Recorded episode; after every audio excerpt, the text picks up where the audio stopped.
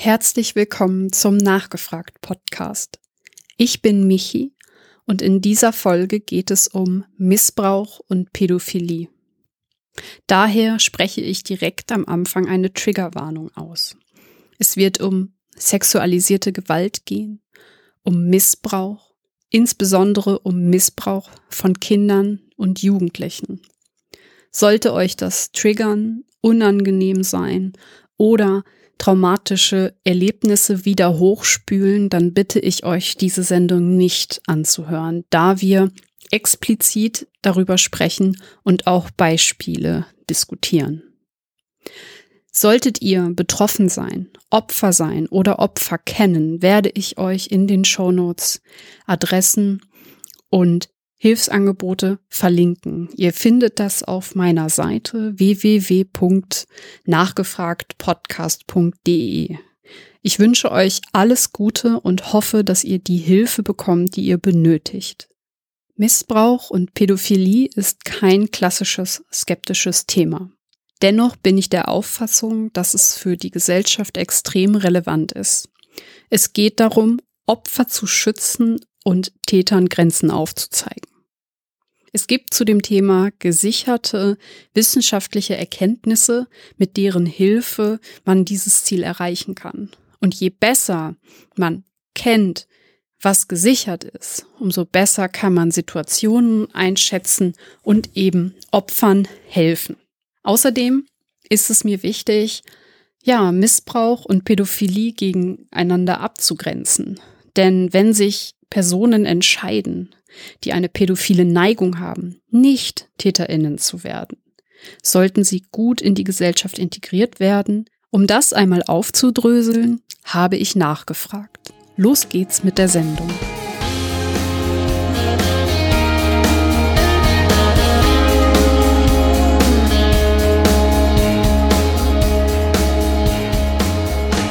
Mit der Kriminalpsychologin und Buchautorin Lydia Benecke spreche ich über Missbrauch und Pädophilie. Herzlich willkommen. Hallo. Lydia, es freut mich wirklich sehr, dich heute hier zu haben. Du als Kriminalpsychologin hast ja auch genau mit diesem Thema zu tun. Du beschäftigst dich in deinem Job mit Täterinnen, die genau solche Straftaten begangen haben, nicht wahr?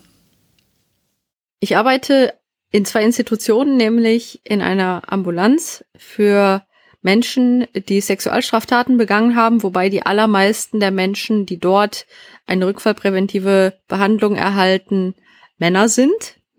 Hier gibt es aber ein weites Spektrum von Taten, also von Menschen, die Kindesmissbrauchsdarstellungen konsumiert haben, über Menschen, die Kinder oder Jugendliche sexuell missbraucht haben, über Menschen, die Vergewaltigung begangen haben und sogar, so als Extremfall, hatten wir auch schon entlassene Sexualmörder. Also dementsprechend ist das Spektrum der Menschen, die dorthin kommen, im Rahmen ihrer Bewährungsauflagen mhm. sehr groß.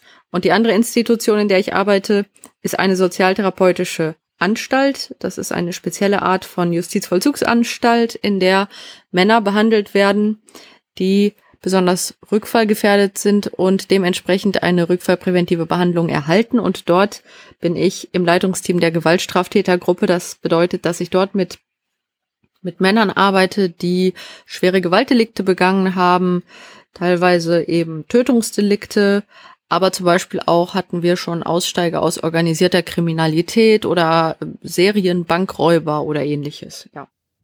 Nun bist du ja nicht nur Kriminalpsychologin, sondern ähm, du bist auch im Feld der Wissenschaftskommunikation sehr aktiv. Du bringst regelmäßig Bücher raus, in denen du den wissenschaftlichen Stand vermittelst und eben Vorurteile debunkst und ähm, ja, ganz, ganz viele Themen einfach aufklärst und da den Leuten Material an die Hand gibst, wie sie ähm, ja, sich weiterbilden können. In äh, deinen Bereichen machst du das sehr, sehr gründlich und ähm, da werde ich auf jeden Fall auch deine Bücher in den Shownotes verlinken. Ähm, nun ist es dir aber halt ein wirklich großes Anliegen, auch in deinem Bereich ähm, quasi die wissenschaftlichen Kenntnisse zu vermitteln. Wie wichtig ist es denn, ähm, dass man als Kriminalpsychologin auf die wissenschaftlichen Fakten guckt und dass man Sinn von Unsinn unterscheidet? Das ist eine sehr wichtige Frage, denn was wir tun, ist ja basierend auf den Erkenntnissen der Wissenschaft und diese sind ja fortlaufend. Es wird ja immer weiter geforscht, bezogen auf die Faktoren, die Straffälligkeit bedingen und auch bezogen auf die Frage, wie man halt Straftaten verhindern kann, wie man aber auch Rückfälle verhindern kann. Das bedeutet, dass ich ganz stark nach dem Stand der aktuellen Wissenschaft auch arbeite und dementsprechend bilden die vielen Menschen, die denselben Job machen wie ich, uns auch kontinuierlich fort. Ist es denn so, dass diese Vorurteile, von denen ich eingangs schon gesprochen habe, die ja zum größten Teil sehr unwissenschaftlich sind oder beziehungsweise halt es dafür wenig Belege gibt, spielt das in deinem Job eine Rolle? Sind äh, zum Beispiel sogar die TäterInnen selber ähm, ja davon betroffen, dass sie ähm, entweder diese Vorurteile selber denken oder dass eben die Gesellschaft ihnen gegenüber diese Vorurteile hervorbringen? Menschen, die Sexualstraftaten begehen, sind sich natürlich im Klaren darüber, wie die Gesellschaft sie wahrnimmt und sie wissen auch, welche Reaktionen sie erwarten müssten, wenn sie beispielsweise an einer Arbeitsstelle zwangsgeoutet würden, bezogen auf frühere Straffälligkeit. Also entsprechende Dinge haben wir dann auch schon erlebt, dass jemand dann zum Beispiel eine Arbeitsstelle wechseln musste, weil jemand dort verbreitet hat, was die Person früher getan hat. Und diejenigen, wenn sie bei uns ankommen, sind sich häufig, wenn sie noch keine Behandlung hatten, zum Beispiel im, im Rahmen ihrer Haftstrafe, nicht so wirklich im Klaren darüber, warum sie diesen Lebensweg gewählt haben. Manche haben zwar Ideen, andere stehen eher da wie vor einem Rätsel und sagen, ich verstehe es einfach nicht. Also wir haben immer wieder Menschen, die zum Beispiel sagen, ich habe ein, ein Kind missbraucht aber ich verstehe nicht, warum ich das getan habe, weil ich bin eigentlich gar nicht sexuell interessiert an Kindern. Also mhm. Kinder sprechen mich generell gar nicht an. Aber dann habe ich ein Kind in meiner Familie missbraucht. Und aber ich, ich bin ja gar nicht zum Beispiel pädophil, sagen die dann. Ich verstehe gar nicht, wie ich das machen konnte. so. Und da ist dann auch schon relativ klar, dass diejenigen das glauben, was viele Menschen in der Bevölkerung auch glauben, nämlich dass Menschen, die Kinder und Jugendliche sexuell missbrauchen, dass die eine stark ausgeprägte Neigung bezogen auf Minderjährige aufweisen müssten. Und das ist nicht der Fall, denn mehr als die Hälfte der Taten wird von Personen begangen, die hauptsächlich an erwachsenen SexualpartnerInnen interessiert sind. Und das ist selbst denjenigen, die das tun, oftmals nicht klar und deswegen stehen die selbst vor sich teilweise wie vor einem Rätsel.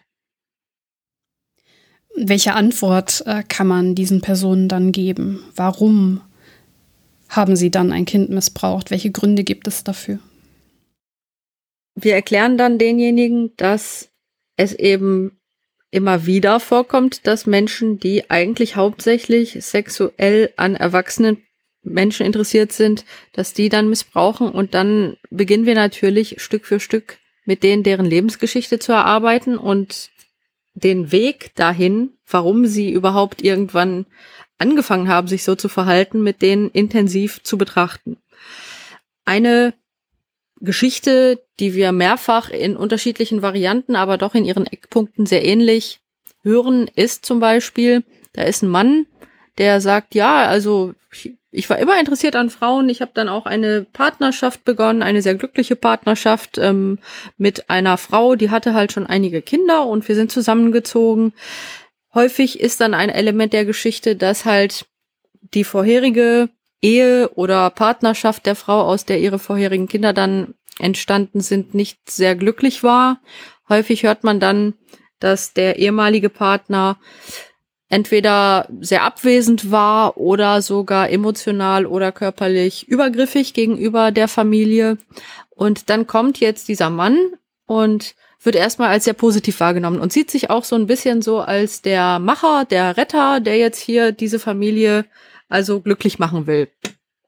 Und dann gibt es halt eine Entwicklung. Zunächst einmal ist alles gut und irgendwann sagt er, ja, okay, es war halt immer stressiger. Ich musste ja vieles handeln. Also natürlich den Job und das Familienleben und es gab sehr hohe Ansprüche und häufig merken wir dann, das sind Personen, die zum Beispiel nicht so sehr reflektieren, wenn sie überfordert sind oder wenn sie halt negative Gefühle haben, sondern die das eher so wegdrücken, so ich bin stark, ich komme schon klar und ähm, das wird schon. und mehr oder weniger in so einen Mechanismus reingeraten, wo sie sich immer mehr in sich zurückziehen, ihre Probleme nicht ansprechen und überfordert sind. Häufig ist dann das nächste Element der Geschichte, dass sie sagen, ja, es war halt einfach über die Zeit immer stressiger und die Intimität mit der Partnerin auf sexueller Ebene, aber auch auf einer emotionalen Ebene, die ließ immer mehr nach, wurde sozusagen immer mehr vom Alltagsstress in den Hintergrund gedrängt. Und irgendwann erleben die dann Situationen, die sie sich selber nicht erklären können. Zum Beispiel, dass dann dieser Mann sagt, ja, und dann war halt meine Stieftochter, die war, sagen wir mal, elf, zwölf, dreizehn Jahre alt und die hat begonnen, sich körperlich zu verändern. Also die ersten Stufen der Pubertät setzten ein. Und dann sagt er, und ich hatte immer ein gutes Verhältnis zu den Kindern, weil die haben sich so gefreut, jetzt eine, eine tolle Vaterfigur zu haben. Und die haben auch gekuschelt und viel, also Aufmerksamkeit diesem ähm, Stiefvater geschenkt und haben auch ihm viel Zuwendung und Aufwertung geschenkt. Und dann kann es sein, dass die Entwicklung in die Richtung einsetzt, dass er sagt, ja, und diese Stieftochter, die hat halt immer noch so mit mir gekuschelt wie drei Jahre vorher, aber ich merkte, bei mir fühlt sich das irgendwie anders an. Ich nahm wahr, dass ihr Körper sich verändert und ich begann plötzlich eine sexuelle Erregung wahrzunehmen, die vorher nicht da war. Und dann sind diejenigen häufig verwirrt, weil sie in ihrer Selbstwahrnehmung sagen, ja, aber ich, ich, ich bin ja nicht an Kindern interessiert. Also das versuchen die dann auch erstmal so zu ignorieren. Aber dann kann sich eine Dynamik entwickeln, dass sie halt dieses minderjährige Mädchen ich nehme jetzt mal als Beispiel ein Mädchen, aber ich habe solche Geschichten auch schon erlebt mit minderjährigen Jungen. Mhm. Also, dass in der Geschichte ein minderjähriger Junge vorkam und es kann dann der Stiefsohn sein, es kann aber auch der Neffe sein oder die Nichte. Also, das ist durchaus auch mit verschiedenen Familienkonstellationen hier zu sehen. Und dann sagt dieser Mann, ich habe immer mehr mit dieser Person geredet, mit dieser minderjährigen Person. Die hat mir zugehört, die hatte Zeit für mich und die hat mir immer diese Aufwertung geschenkt. Und daraus kann sich eine Dynamik entwickeln, dass dann dieser Mann das Gefühl hat, ja, dieses Mädchen, die ist eigentlich schon eine kleine Frau. Die ist viel weiter als andere Mädchen. Und ja, ich weiß, Sie sagen jetzt, die war zwölf, aber, aber wirklich, die war, wenn ich mit der geredet habe, hatte ich das Gefühl, dass ich wirklich da jemanden hab, der mir zuhört, so auf Augenhöhe. Das ist natürlich eine Illusion. Natürlich verzerren die komplett die Realität, denn selbstverständlich ist dieses Kind in keinster Weise auf Augenhöhe, aber das ist dann schon ein Teil dieser kognitiven Verzerrungen, die dann einsetzen, wo diejenigen anfangen, das minderjährige Kind oder eine Jugendliche dann auf ihre Entwicklungsstufe zu hieven in ihrer Wahrnehmung. Und damit können sie dann sozusagen auch das eigentliche Problem umgehen, dass sie sich, wenn sie realistisch denken würden, eingestehen müssten, dass es sich hier um eine minderjährige Person handelt, die selbstverständlich keinesfalls eben dieselben Fähigkeiten, dieselben Entwicklungsstufen bereits hat wie die erwachsene Person und natürlich auch dieser, dieser Situation überhaupt nicht gewachsen ist und auch gar nicht ihrerseits einschätzen kann, in welche Dynamik sie da hineingezogen wird von der erwachsenen Person. Mhm, ja, natürlich. So, und das Tragische ist, dass das dann wirklich über längere Zeit sich etablieren kann und während das, das Kind das jetzt hier in diese fürchterliche, dysfunktionale Dynamik von dem Erwachsenen hineingezogen wird, während das natürlich seine erwachsene Bezugsperson nicht verlieren will und automatisiert versuchen wird, diese erwachsene Bezugsperson zufriedenzustellen und ihre Wünsche zu erfüllen und sich dementsprechend genau so verhalten wird, wie, der, wie die erwachsene Person das will, wird parallel dazu jetzt mal in meiner Geschichte hier der Täter, sagen wir der Stiefvater, glauben, ja, das ist ja freiwillig. Das ist auch eine kognitive Verzerrung, dass dieser Erwachsene sich durch diese Dynamik einredet. Ich habe ja das Kind nie gezwungen, sagen die dann. Ich habe doch nicht mit Gewalt gedroht oder eine Waffe vorgehalten. Die verstehen aber nicht, dass sie emotional maximal manipuliert haben und Druck ausgeübt haben und das Kind dadurch natürlich auf einer psychischen Ebene gezwungen haben, das zu tun, was die erwachsene Person will. Und das bedeutet, die Reaktionen des Opfers helfen dem Täter manchmal dabei, seine kognitiven Verzerrungen aufrechtzuerhalten mhm. und zu verleugnen, in welcher Position der Täter ist und was er da in Wirklichkeit tut. Diese kognitiven Verzerrungen, von denen du sprichst, wie manifestiert sich das bei noch kleineren Kindern? Ich kann das nachvollziehen dass man vielleicht bei einer Elfjährigen schon sich einredet. Ich äh, habe das aus deinem, was du ausgeführt hast, jetzt so verstanden, dass es eher so ein Ich rede mir das schön ist, dass es schon eine in Anführungszeichen kleine Frau oder ein kleiner Mann ist. Ähm, mhm. Wie ist das? Es gibt ja auch sechsjährige Fra Mädchen oder ähm, siebenjährige Jungen, die missbraucht werden. Da kann man das nicht mhm. machen. Gibt es da eine andere Art von kognitive Verzerrung, die äh, TäterInnen ja dann benutzen?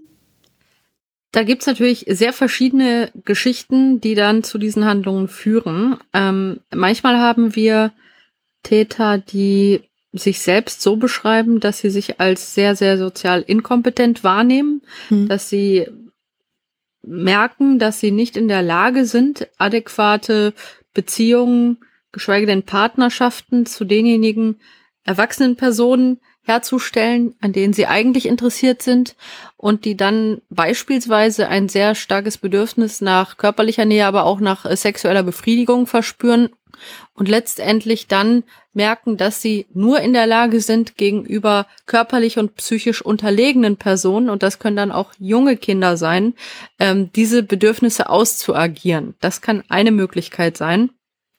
Ich habe auch einen, einen Fall einmal gehabt, der das relativ verdeutlicht hat, aber ich möchte noch mal sagen, dass natürlich Fälle sehr unterschiedlich sind. Also sie sind Klar. natürlich auch jeweils unterschiedlich von ihrer jeweiligen Entstehung und Dynamik, aber als ein Beispiel, wir hatten jemanden, das war ein Mann, der eigentlich gerne Beziehungen gehabt hätte zu gleichaltrigen Frauen, aber sich eben als sehr, sehr inkompetent erlebt hat und auch es nie geschafft hat, so eine Beziehung aufzubauen.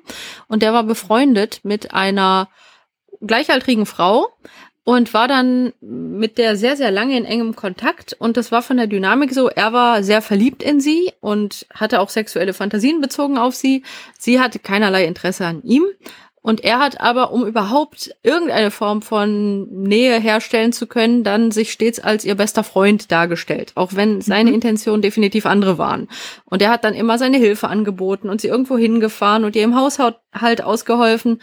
Das ging sehr, sehr weit. Also die haben sehr, sehr viel Zeit miteinander verbracht und er war immer so der nette, hilfreiche, beste Freund, der aber seinerseits irgendwie immer hoffte, ja, irgendwann wird sie verstehen, dass ich der Richtige bin und dann wird alles schön, so wie im Film. Das war auch jemand, der halt prinzipiell tatsächlich sozial Defizite aufwies. Also da hat er sich schon ganz richtig eingeschätzt. Anstatt aber an diesen zu arbeiten, hat er sich halt auf diese eine Person sehr fixiert und das ging mhm. über viele Jahre und nun ging die Geschichte so weiter, dass diese Frau, die die ganze Zeit dachte, so, das ist ihr bester Kumpel, alles super, ähm, die hat dann irgendwann auch Partnerschaften gehabt und er war dann da, wenn diese Partnerschaften schief gingen und hat sie getröstet, aber es kam halt nie zu der Entwicklung, die er sich erhoffte. Irgendwann bekam sie aus einer solchen Partnerschaft ein Kind, eine Tochter. Und ja, äh, er hat dann die nächsten Jahre weiter in einer freundschaftlich engen Beziehung zu dieser Frau und dann auch ihrem kind, kind verbracht. Also er hat wirklich schon irgendwie die Vaterrolle auch eingenommen gegenüber diesem Kind, wenn das auch nicht so formal war, weil die lebten auch nicht offiziell zusammen, aber er war halt sehr häufig da und hat halt einfach mhm. sehr stark den Alltag auch mitgeprägt in dieser jetzt äh, Mutter-Kind-Dynamik. Und die Frau hatte auch weiter andere Dates und so. Und er hat dann gesagt, er wollte halt ihr gerne nahe kommen. Und eine Sache, die er tun durfte, war sie massieren. Also er durfte ihren Rücken massieren, weil sie ja manchmal Rückenschmerzen hatte, die erwachsene Frau. Und ähm, das hatte sich so irgendwann eingebürgert bei denen, dass er ab und zu ihren Rücken massierte. Und er empfand das als sehr, sehr erotisch, weil das die intensivste körperliche Nähe war, die er in seinem Leben gegenüber einer weiblichen Person je gehabt hatte bis zu diesem Zeitpunkt. Und ich meine, du kannst dir denken, da war er schon so Mitte 20. Und äh, ja, er hat immer weiter diese Hoffnung gehabt, ja, jetzt irgendwann merkt sie halt, dass ich der Prinz bin und alles wird gut. Und das Problem ist halt, die Dynamik ging so weiter, dass er natürlich auch immer mehr Zeit mit dem Kind verbracht hat, dass er ja mit de facto aufgezogen hat sozusagen. Mhm. Und er hat dann diese, diese Träume bezogen auf die Mutter immer weiter gehabt, aber natürlich immer mehr auch Zeit mit der Tochter verbracht. Und die Tochter war irgendwann acht und hat ja sehr viel Zeit mit ihm verbracht und hat dann, weil sie häufig gesehen hat, dass er halt ähm, die Mutter massierte, hat dann die Tochter irgendwann gesagt, kannst du mich auch mal massieren? Was natürlich zunächst einmal eine völlig kindlich harmlose Frage war, weil Kinder sagen ja oft, ich will was machen, was Erwachsene auch machen. Das war ja erstmal, also vordergründig keine so besondere Handlung wäre es mhm. nicht gewesen, wenn es nicht für ihn in seiner Realität eine sehr besondere Handlung gewesen wäre, aufgrund der Tatsache, dass das Massieren dieser Frau für ihn einen ganz anderen Stellenwert hatte, als es vielleicht für andere Menschen hätte. Und er hat dann dieses kleine Mädchen massiert und gesagt, auf einmal hatte ich dasselbe Gefühl, wie wenn ich die Mutter massiert habe. Ja. Und das Tragische war, dass das Kind aufgrund seines Entwicklungsstandes selbstverständlich nicht sozusagen ähm, verstanden hat, was geschieht. Und bei dem Kind war er in der Lage, dann weiterzugehen als bei der erwachsenen Frau. Und das führte dann zu dem Missbrauch an dem achtjährigen Kind. Krass kommen wir wieder auf den Boden. Krass, ja. das sind halt solche Geschichten, ähm, berühren mich natürlich auch. Ähm, also mhm. falls mhm. HörerInnen, es tut mir leid, falls das passiert, aber das äh, geht uns sicherlich allen so. Ja. So, jetzt hast du eine Sache gesagt, auf die ich gerne nochmal eingehen würde. Ähm, du hast gesagt, dass in seiner Realität dieses Massieren eine besondere Handlung ist. Ähm, mhm. Ist dieser Gedanke bei Tätern von der Psychologie her betrachtet ähm, immer irgendwie so? Also ich könnte mir jetzt zum Beispiel auch so ein Szenario vorstellen, dass man kuschelt, was unter Kindern mhm. und auch Eltern und Kindern erstmal eine normale Handlung ist. Was es dann äh, problematisch macht, ist eben dieses in der Realität des Täters mhm. oder der Täterin wird so etwas sehr Normales, zum Beispiel auch Baden oder so, eine mhm. besondere mhm. Handlung. Habe ich das richtig abgeleitet von dem, was du gerade erzählt hast? Das gehört auf jeden Fall dazu, dass eben der Übergang von alltäglichen Handlungen, die dann auch, wenn es um Familienangehörige geht, bis zu einem gewissen Alter bei Kindern total normal wären, also so wie eben Kuscheln, ähm, dass das eben bei denjenigen, die dann Taten begehen, ab einem gewissen Punkt diese sexuelle Qualität in ihrer Wahrnehmung annimmt. Aus unterschiedlichsten Gründen eben. Und das ist tatsächlich dann ein Teil des Problems.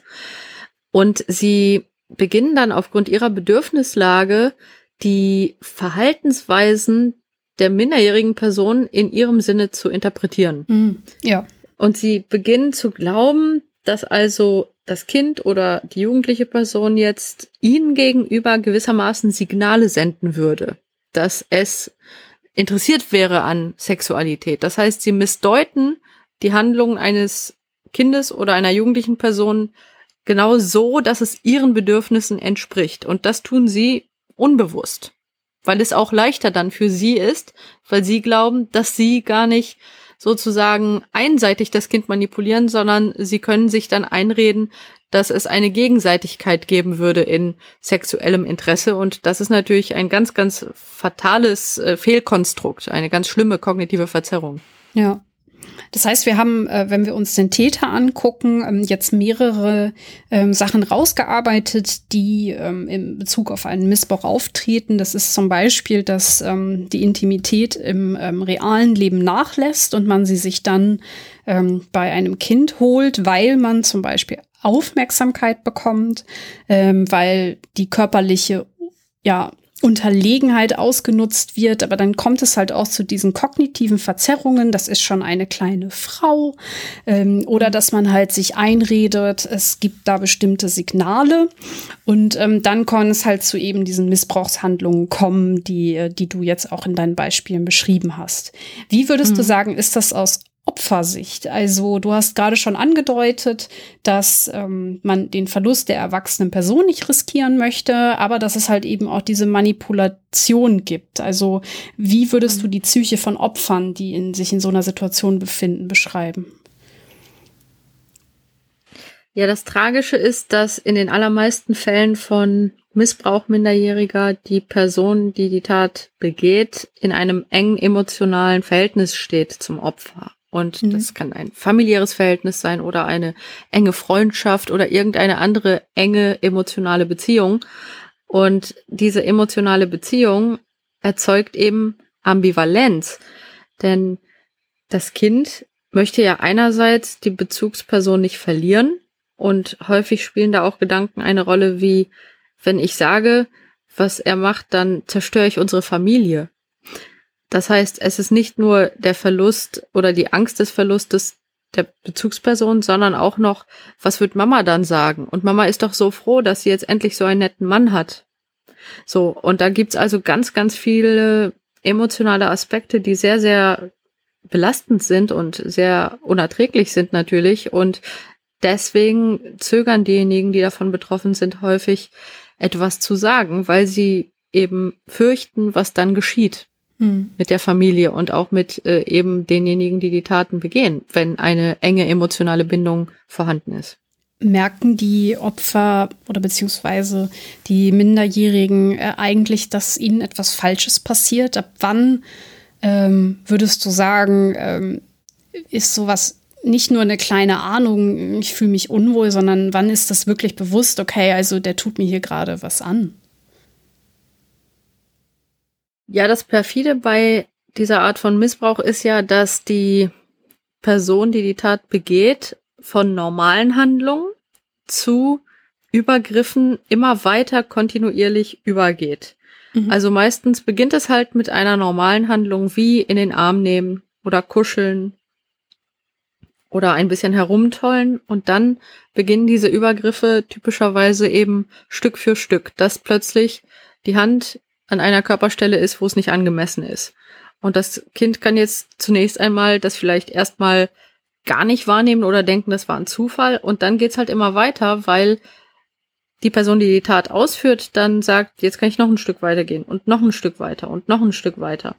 Und dann werden diese Grenzen Stück für Stück abgebaut und da ist es sehr, sehr schwer für die minderjährige Person dann sozusagen zu sagen, hier ist es definitiv zu weit gegangen, weil erstens tun die Täter das meistens eben Stück für Stück und außerdem fühlen dann die Opfer häufig schon, oh, das war jetzt aber nicht nicht angenehm, oh, das war sogar unangenehm oder mhm. sie merken, immer mehr, dass sich das nicht gut anfühlt, eine bestimmte Interaktion.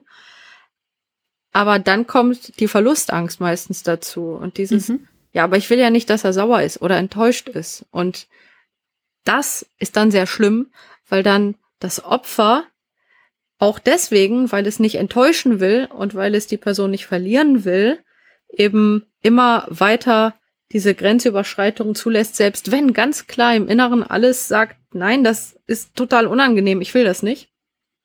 Und dadurch, dass der Täter eben durch diese Manipulation diese Grenzen immer mehr ausweitet und er sich selber einredet, dass das Gegenüber das wollen würde, entsteht halt diese ungesunde Dynamik und manchmal geht das auch einher mit, mit Schuldgefühlen, die natürlich falsch sind auf der Seite des Opfers, weil es sich sagt, aber diese und diese Grenzüberschreitung, da habe ich mich nicht wohlgefühlt, aber ich habe es ja zugelassen. Und das ist natürlich nicht wahr, denn die minderjährige Person, die kann überhaupt nicht diesem emotionalen Druck und dieser Manipulation in irgendeiner Form äh, ausweichen. Die kann das nicht, weil der Erwachsene das tut und weil der Erwachsene ganz bewusst immer mehr den emotionalen Druck erhöht und die Grenzen immer weiter einreißt. Aber das ist natürlich ein Teil dieser schrecklichen Dynamik, dass dadurch sogar Schuldgefühle entstehen können beim Opfer, die es nicht haben muss. Und das wird später in Therapien dann ganz klar auch aufgearbeitet und auch nicht haben sollte, denn der Täter hat ganz bewusst eben durch diese Strategie dann immer mehr tun können. Das ist gut, dass du es nochmal sagst. Das müssen wir auch dringend betonen. Dass, also ich sehe das genauso. Jetzt hast du gesagt, dass ähm, die Opfer oft Schwierigkeiten haben, damit ähm, ja halt äh, sich an Hil Hilfe zu holen, sich an Erwachsene zu wenden, an die Polizei zu wenden und hast in dem Zusammenhang auch schon von äh, den anderen Familienmitgliedern geredet. In deinem Beispiel zum Beispiel die Mutter. Ähm, wie wie kann es sein, dass andere Familienmitglieder sowas dann nicht mitbekommen ähm, fällt es den Opfern auch da schwer, offen zu sein oder ähm, guckt da jemand dann bewusst weg? Wie würdest du das ein, also wie, wie stellt sich das da für dich? Es gibt Auch da unterschiedliche natürlich Möglichkeiten, was in der Familiendynamik abläuft. Wir hatten sehr häufig Fälle, in denen dann die Angehörigen lange tatsächlich nicht mitbekommen haben, was geschehen ist, weil diejenigen, die die Übergriffe begehen, schon sehr darauf achten, in aller Regel, dass mhm. das eben nicht mitbekommen wird. Wir hatten teilweise sogar Konstellationen, wo zum Beispiel mehrere Töchter in einer Familie waren und eine Tochter wurde über Jahre missbraucht vom Vater und die anderen nicht. Wo sogar die anderen dann später gesagt haben, aber das kann ja gar nicht sein.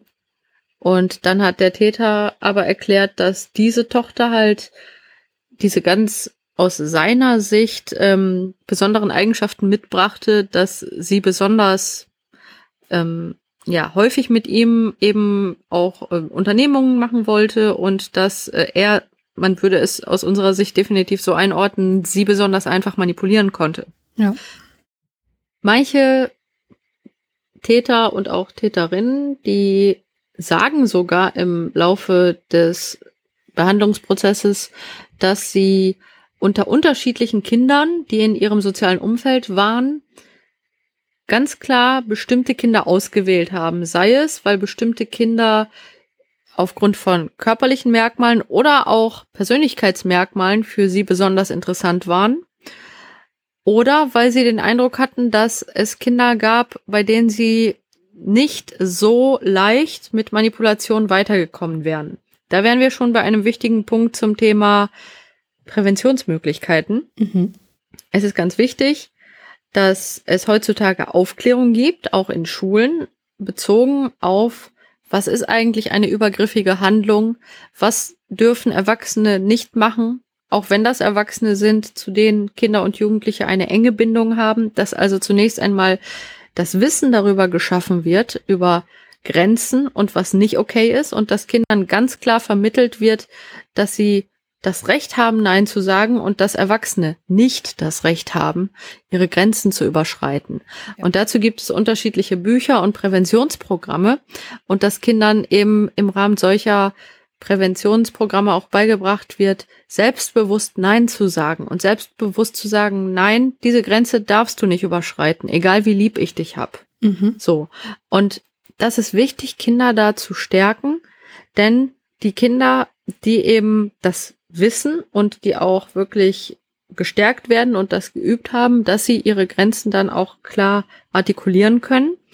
Die sind tatsächlich, wenn man mit denjenigen spricht, die Missbrauch begehen, für diejenigen ähm, schwieriger zu manipulieren. Und das kann dazu führen, dass jemand, der halt äh, ein Kind missbrauchen möchte, dass die Person dann merkt, okay, das wird mit diesem Kind so nicht funktionieren. Würdest du sagen, dass äh, sich ein Täter dann ein anderes Opfer sucht oder ähm, ja, macht man dann gar nichts? Das kommt halt sehr darauf an, aus welcher Dynamik sich dann Missbrauch entwickelt. Denn es gibt ja nun auch Menschen, die Taten begehen, weil sie eben doch eine Präferenz haben bezogen auf Minderjährige. Und das sind dann spezifisch die, die dann in der Tat, wenn sie merken, sie kommen bei bestimmten Kindern nicht weiter mit Manipulation, dann nach anderen möglichen Opfern Ausschau halten. Zumindest wenn sie eben noch nicht äh, bearbeitet haben, warum das nicht geht. Und zwar nicht nur juristisch nicht geht, sondern auch auf einer menschlichen, ethischen Ebene nicht geht. Da wären wir quasi bei schon dem nächsten Bereich, nämlich der Frage, was muss man tun, damit Menschen keine Taten begehen? Und die Menschen, die Kinder missbrauchen, die reden sich das in aller Regel schön. Ja. Und das haben die Menschen, die Missbrauchstaten begehen, die aber hauptsächlich an erwachsenen SexualpartnerInnen interessiert sind. Das sind also die, die wir als Ersatzhandlungstaten bezeichnen. Das haben die gemeinsam mit jenen, die eine mehr oder weniger stark ausgeprägte sexuelle Präferenz bezogen auf Minderjährige aufweisen. Mhm. Aber all diese Menschen, die die Taten begehen, haben in aller Regel Rationalisierung. Und diese Rationalisierung, das sind eben die Aspekte, an denen in der Rückfallpräventionsbehandlung sehr stark angesetzt wird, die dann eben immer weiter abzubauen, die kognitiven Verzerrungen also abzubauen und denjenigen ein kognitives und emotionales Verständnis dafür zu vermitteln, was sie wirklich anrichten, wenn sie sich so verhalten in den Leben anderer Menschen. Denn das wollen die meisten dieser Menschen eben gar nicht sehen. Das heißt, so dieses typische, oh, das war ja schon eine kleine Frau, die war viel reifer, das wäre dann das, wo man einsteigen würde und ähm, dann den Realitätsschirm vorhalten. Genau, ja, Stück für Stück die Realität darlegen und diese Manipulationsmechanismen auch ausführlich ah, besprechen, mh. weil diejenigen, die manipulieren, häufig genug sich selbst nicht eingestehen wollen, dass sie manipulieren. Und das ist eben ein ganz großer Selbstbetrug. Und das lernen sie dann immer mehr zu verstehen, dass sie also das Opfer manipuliert haben, aber auch sich selbst manipuliert haben, um sich überhaupt das Recht zu geben, sich so zu verhalten. Und das ist ein sehr, sehr langwieriger Prozess das alles abzubauen und wirklich eine realistische Einschätzung des eigenen Verhaltens und der Folgen auch dann immer mehr bei den Menschen entstehen zu lassen. Ja, es ist ja auch, äh, man kennt das ja auch von sich selber. Es ist super schwierig, ähm, sich einzugestehen, dass man irgendwas falsch macht. Also mhm. Man kennt das von sich selber zwar vielleicht nicht äh, in Bezug auf Missbrauch, aber man ähm, weiß ja selbst, dass es super schwierig ist zu merken, man hat irgendwie selber Schwächen und man muss sich eingestehen. Und es ist besonders schwer für jeden Menschen, glaube ich, sich einzugestehen, etwas falsch gemacht zu haben und anderen geschadet zu haben. Oh ja. Und wenn man sich dann aber vorstellt, man müsste sich eingestehen, dann wirklich so eine Schuld auf sich geladen zu haben, das ist natürlich besonders hart und das gehört dann auch dazu, dass diejenigen auch emotional wirklich dann die Schuld auch aushalten müssen. Ja. Diese Schuldgefühle, die damit einhergehen, wenn sie realisieren, was sie wirklich getan haben. Ich muss ja sagen, dass ich äh, diesen Aspekt mit der Schuld aushalten ganz, ganz wichtig finde. Also jemand, der sich an ein Kind vergreift, generell, der sich, ähm, ja, der sexuelle Gewalt begeht, ähm, ja, der muss damit leben, dass er diese Schuld auf sich geladen hat. Und ähm, wenn diese Person irgendwie anfängt, sich das schön zu reden, dann geht es gar nicht. Es ist ganz, ganz wichtig, dass diese Person lernt, ähm, ja, äh, die Realität anzuerkennen und die Schuld auszuhalten. Ja, Jetzt hast du gerade schon ähm, angefangen, so ein bisschen zu differenzieren zwischen ähm, Tätern, die äh, eine Ersatzhandlung vornehmen. Das war ja das, worüber wir im Wesentlichen jetzt ähm, als erstes gesprochen haben. Aber dann gibt es auch ähm, TäterInnen, die eine Neigung haben gegenüber Kindern. Das hast du gerade noch mal abgegrenzt. Ähm, kannst du das noch mal erläutern, was du damit genau meinst? Genau. Also wir unterscheiden bei Menschen, die tatsächlich eine Präferenz aufweisen, eine sexuelle Präferenz, die auch dauerhaft besteht bezüglich Minderjähriger. Einerseits unterscheiden wir da die Stärke der Präferenz. Da kann sozusagen eine Präferenz zwischen 0 und 100 Prozent bestehen. Also mhm. es gibt Menschen, die zum Beispiel zu 80 Prozent Erwachsene sexuell interessant finden, aber zu 20 Prozent vorpubertäre Kinder. So, das wäre dann natürlich trotzdem relevant, diese Präferenz auch zu sehen und zu thematisieren. Aber das ist natürlich eine andere Konstellation als eine Person, die zu 80 Prozent Fantasien bezogen auf Kinder hat und zu 20 Prozent bezogen auf Erwachsene. Es gibt also, und das sind jetzt uns zwei Beispiele, natürlich jede vorstellbare Ausprägung. Diejenigen, die wirklich ausschließlich sexuelle Bedürfnisse, aber häufig auch emotionale und romantische Bedürfnisse bezogen auf vorpubertäre Kinder haben, das wären Menschen, die wir als Kernpädophil bezeichnen. Mhm. Die haben keine andere Sexualität und auch keine andere Möglichkeit, romantisch, also sozusagen auch Verliebtheit zu empfinden, als bezogen auf dann vorpubertäre Kinder oder Kinder bis zum Anfang der Pubertät so. Grenzt man auch nochmal ähm, sexuelles Interesse und romantisches Interesse ab oder ist beides eine pädophile Neigung? Es gehört zu denjenigen, die wirklich kernpädophil sind, dazu in aller Regel, dass sie von Verliebtheit auch sprechen, dass sie mhm. sagen, also ich habe mich in ein Kind verliebt und sie empfinden Verliebtheit so, wie jeder Mensch Verliebtheit empfindet, aber leider bezogen auf ein Kind. Und das ist natürlich auch für sie selber sehr, sehr schlimm, wenn sie dann im Rahmen einer Rückfallpräventionsbehandlung zum Beispiel von uns erfahren, dass die Präferenz an sich nicht veränderbar ist. Bei denjenigen, die also wirklich so eine kernpädophile Neigung aufweisen, da gibt es kein Mittel in der heutigen Zeit, diese Präferenz zu verändern. Und das bedeutet sowohl, dass sie nicht sexuelles Interesse an Erwachsenen aufbauen können, als auch eben, dass sie nicht sich romantisch emotional in so einer Art auf einen anderen Menschen einlassen können.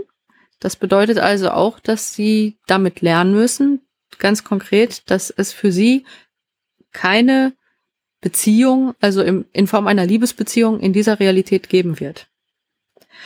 Das ist etwas, was für viele derjenigen, die das dann betrifft, erstmal sehr, sehr hart ist. Mhm. Denn sie sagen oft, dass ihnen nicht nur Sexualität fehlt, sondern auch emotionale und romantische Intimität. Ja. Und diejenigen müssen leider tatsächlich dann sich also wirklich verabschieden von der Idee, dass das jemals für sie lebbar sein wird. Das wird es nicht. Ja. Das ist ähm, sehr, sehr hart. Das bedeutet für die wirklich kernpädophilen Menschen, da geht es tatsächlich sogar um mehr als Sexualität, nämlich auch diese Möglichkeit irgendeiner romantischen Partnerschaft. Und dann gibt es natürlich auch die Menschen mit der Nebenströmung, die also sowohl immer wieder ansprechbar sind durch Kinder, aber auch durch Erwachsene. Für diejenigen ist natürlich ein normaleres Leben möglich als für Menschen, die kernpädophil sind, weil diejenigen zu erwachsenen Menschen eben auch Liebesbeziehungen aufbauen können und eben auch eine zufriedene Sexualität mit Erwachsenen leben können. Und bei denen geht es dann darum, dass sie zum Beispiel den Teil, den sie erstmal akzeptieren müssen, der auch da ist, der immer wieder auch sexuell reagiert auf Minderjährige, dass sie diesen Teil aktiv wahrnehmen und aktiv steuern müssen. Mhm.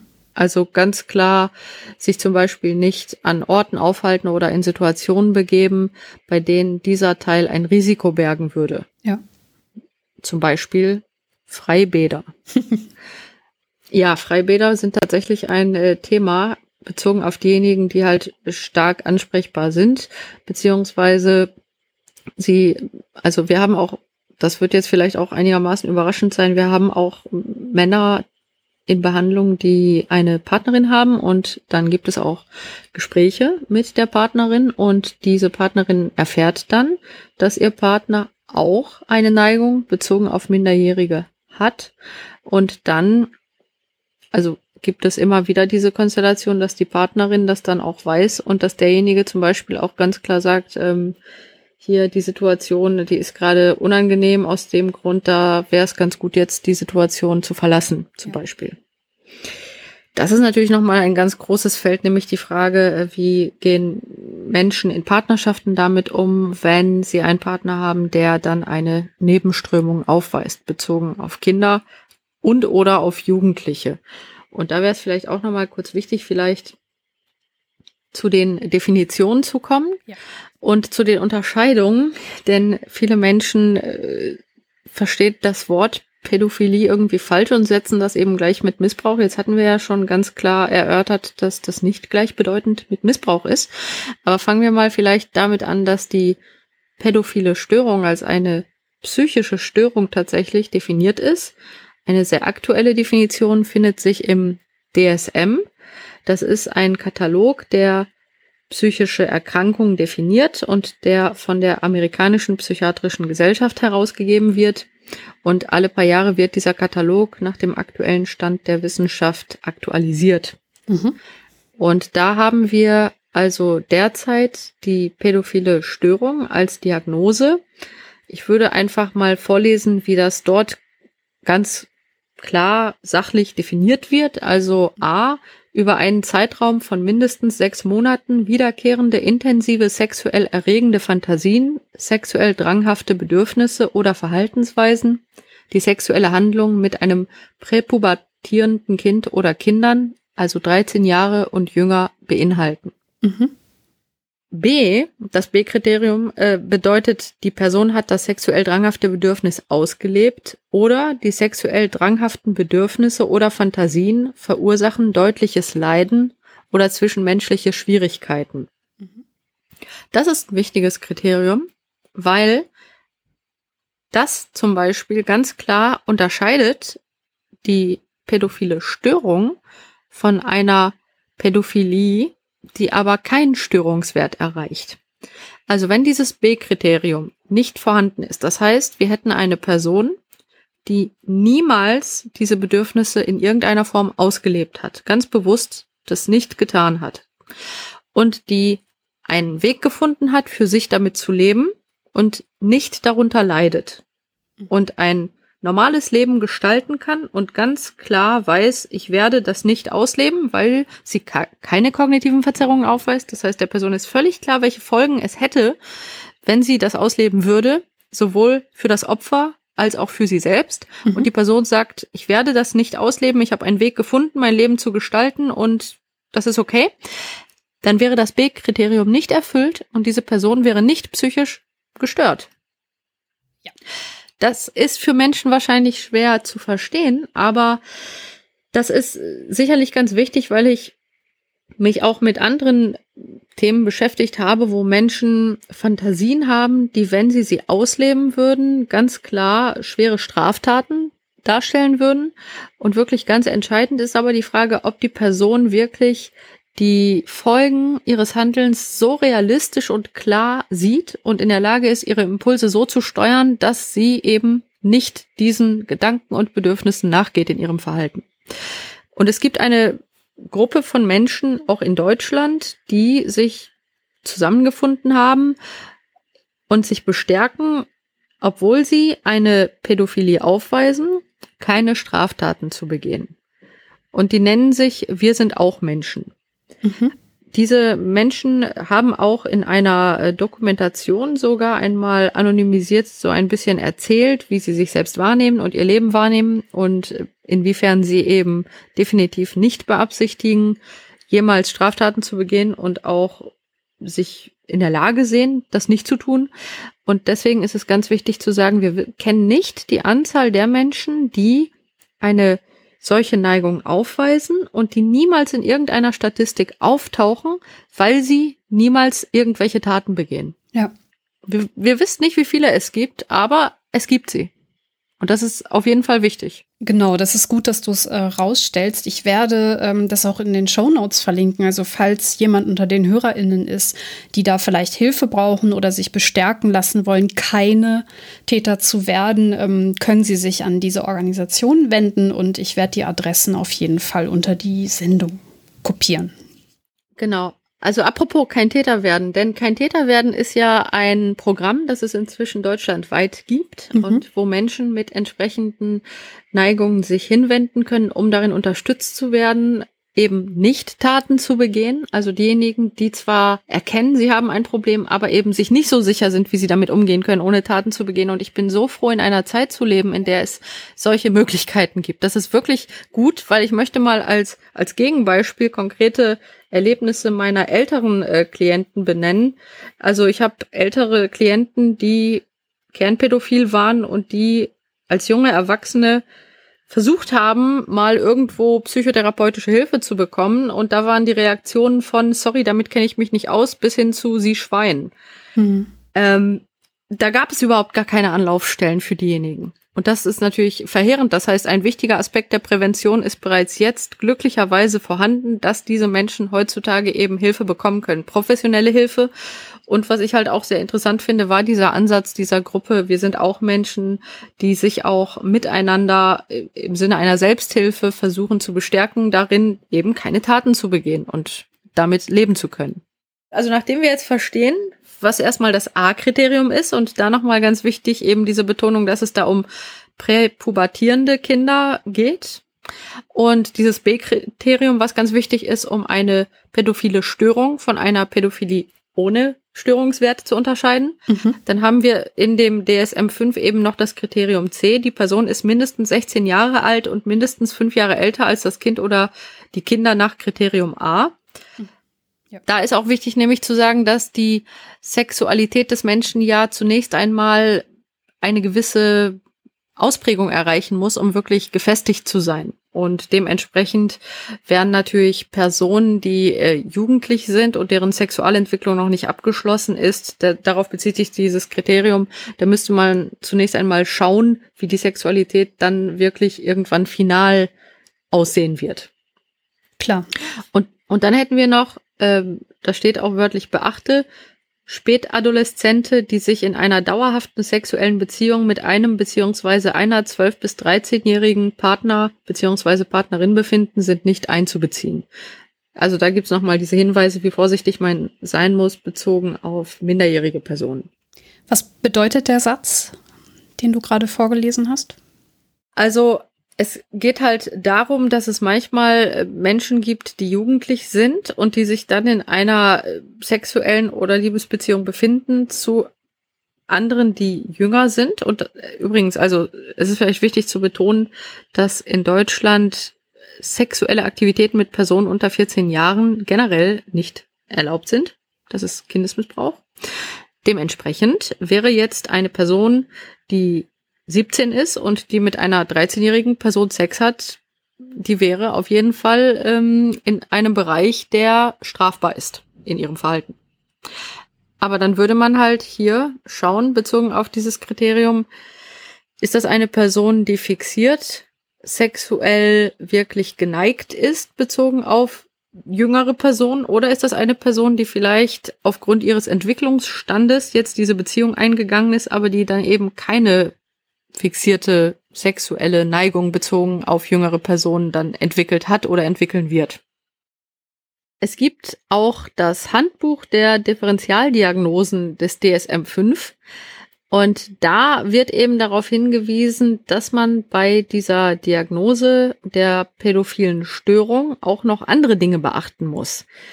Da zitiere ich jetzt mal einen entscheidenden Teil, nämlich steht da, der Missbrauch von Kindern bei der Störung des Sozialverhaltens und der antisozialen Persönlichkeitsstörung in Abgrenzung zur pädophilen Störung ist gekennzeichnet durch ein Muster mangelnder Empathie und der Missachtung der Rechte anderer, die opportunistischen Kindesmissbrauch umfassen können. Dies unterscheidet sich von der pädophilen Störung, bei der ein etabliertes Muster sexueller Erregung in Bezug auf Kinder besteht. Mhm. Ganz wichtig, also, hier wurde gerade die antisoziale Persönlichkeitsstörung benannt. Und bei dieser Persönlichkeitsstörung handeln die betroffenen Personen enorm egoistisch und sie haben kein Problem damit, anderen zu schaden, um ihre Bedürfnisse möglichst schnell umsetzen zu können. Mhm. Deswegen ist diese antisoziale Persönlichkeitsstörung auch stark assoziiert mit kriminellen Verhaltensweisen. Und das bedeutet, dass jetzt, wir hatten ja vorhin Ersatzhandlungstäter können auch Ersatzhandlungstäterinnen sein, dazu kommen wir später, aber die Ersatzhandlungstat, das muss nicht eine Person sein, die antisozial ist, sondern das kann halt eine Person sein, die in eine Dynamik sich selbst begibt, die sie völlig unrealistisch einschätzt. Das hatten wir ja schon besprochen. Ja. Wenn du jetzt aber jemanden hast, der eine antisoziale Persönlichkeitsstörung aufweist, dann ist das eben eine Person, die sich nicht schlecht fühlt, wenn sie anderen schadet und die prinzipiell sich an keine Regeln und Normen, weder gesellschaftliche noch juristische gebunden fühlt und eben stets immer nur das eigene Bedürfnis so schnell es geht umsetzen will, um jeden Preis. Und man kann sich vorstellen, dass jemand mit so einer Persönlichkeitsstruktur auch Minderjährige missbrauchen kann, weil eben, wenn das Bedürfnis gerade da ist, sich sexuell in irgendeiner Form zu befriedigen und eine minderjährige Person für diejenige Person, die antisozial persönlichkeitsgestört ist, verfügbar ist, dann kann es in manchen Fällen da kann man auch nicht von allen Fällen sprechen, aber in manchen Fällen kann diese Persönlichkeitsstörung dann die Grundlage sein für Missbrauch, weil dann im Rahmen dieser Störung die Person sagt, ich fühle mich jetzt sexuell erregt, da ist eine minderjährige Person und ich werde diese sexuelle Erregung jetzt an dieser ausagieren. Also die mhm. meisten antisozial Persönlichkeitsgestörten missbrauchen keine Minderjährigen, aber es kann halt manchmal zu dieser Konstellation kommen, die ich gerade beschrieben habe. Das heißt, das wäre auch noch ein Beispiel dafür, wie es zu einem Missbrauch kommen kann oder sogar zu wiederholten Missbrauchshandlungen, wenn eine solche Person zum Beispiel für sich wahrnimmt, dass Minderjährige für sie im wahrsten Sinne des Wortes einfachere Opfer sind als Erwachsene. Und das kann dann trotzdem ähm, unabhängig von einer Neigung dann immer wieder auftreten, dieses Verhalten. Also auch ganz wichtig darauf nochmal hinzuweisen, da sieht man nämlich schon, wie viele unterschiedliche Hintergründe sexueller Missbrauch so haben kann. Ja. wir haben jetzt äh, in der Beantwortung der letzten Fragen sehr häufig über Minderjährige gesprochen, also sprich unter 13-Jährige. Ähm, wie sieht das denn ähm, bei Jugendlichen aus, also über 13-Jährigen? Ähm? Genau, es gibt auch eine Neigung, die die meisten Menschen nicht kennen. Also das Wort ist recht unbekannt in der allgemeinen Bevölkerung und das ist die Hebephilie. Und Menschen, die also diese Hebephilie aufweisen, die verspüren immer wieder eine starke Anziehung bezogen auf jugendliche Personen und auch jugendliche Körperformen. Also ziemlich genau den Entwicklungsstand zwischen Anfang und Ende der Pubertät. Also man kann sagen, da, wo von der körperlichen und psychosexuellen Veränderung das Interesse einer pädophilen Person aufhört, nämlich eben um den Beginn der Pubertät herum, da beginnt das Interesse der hebephilen Person. Also tatsächlich geht es hier um Jugendliche. Und das kann man dann auch wieder unterteilen, bezogen auf Interesse an weiblichen und männlichen jugendlichen Personen. Da gibt's dann die Worte Parthenophilie und Ephebophilie. Könnt ihr direkt wieder vergessen, das würde jetzt definitiv zu weit führen. Und es kann auch Menschen geben, die zum Beispiel auf Personen vor und auch nach der Pubertät geprägt sind, deren Interessensspektrum also Minderjährige in beiden Bereichen betrifft. Das wäre dann die Pädohebephilie. Ah. Mhm. Man merkt viele komplexe Worte. Man muss einfach, denke ich, wenn man das wieder auf das Grundverständnis zurückführen möchte, einfach verstehen, dass das Interesse auf unterschiedliche Altersbereiche sich beziehen kann bei Menschen. Und so kann es halt komplex sein. Und so kann eine Person eben sagen, ja, nur vor Pubertät. Die andere Person würde sagen, das tun auch Menschen, die eben diese Neigung hin zu Jugendlichen haben, die sagen, ja, also Kinder, jetzt so Grundschulkinder, die interessieren mich gar nicht. Aber so 12, 13, 14-jährige Teenager, also das ist mein Interesse. Und die können dann sogar sagen, ja, ich bin ja gar nicht pädophil, weil mich interessieren ja Kinder nicht, sondern Jugendliche. Und dann erklärt man denen, ja, das bedeutet eben, dass sie aber dennoch eine Abweichung haben, aufgrund derer sie jetzt hier sitzen, weil sie nämlich an Jugendlichen Missbrauch begangen haben. Das wäre auch eine Möglichkeit. Also von daher muss man das noch als einen weiteren Aspekt in den vielen Möglichkeiten, die dann äh, zu Missbrauchstaten führen können, äh, zumindest mal schon mal gehört haben, sage ich mal.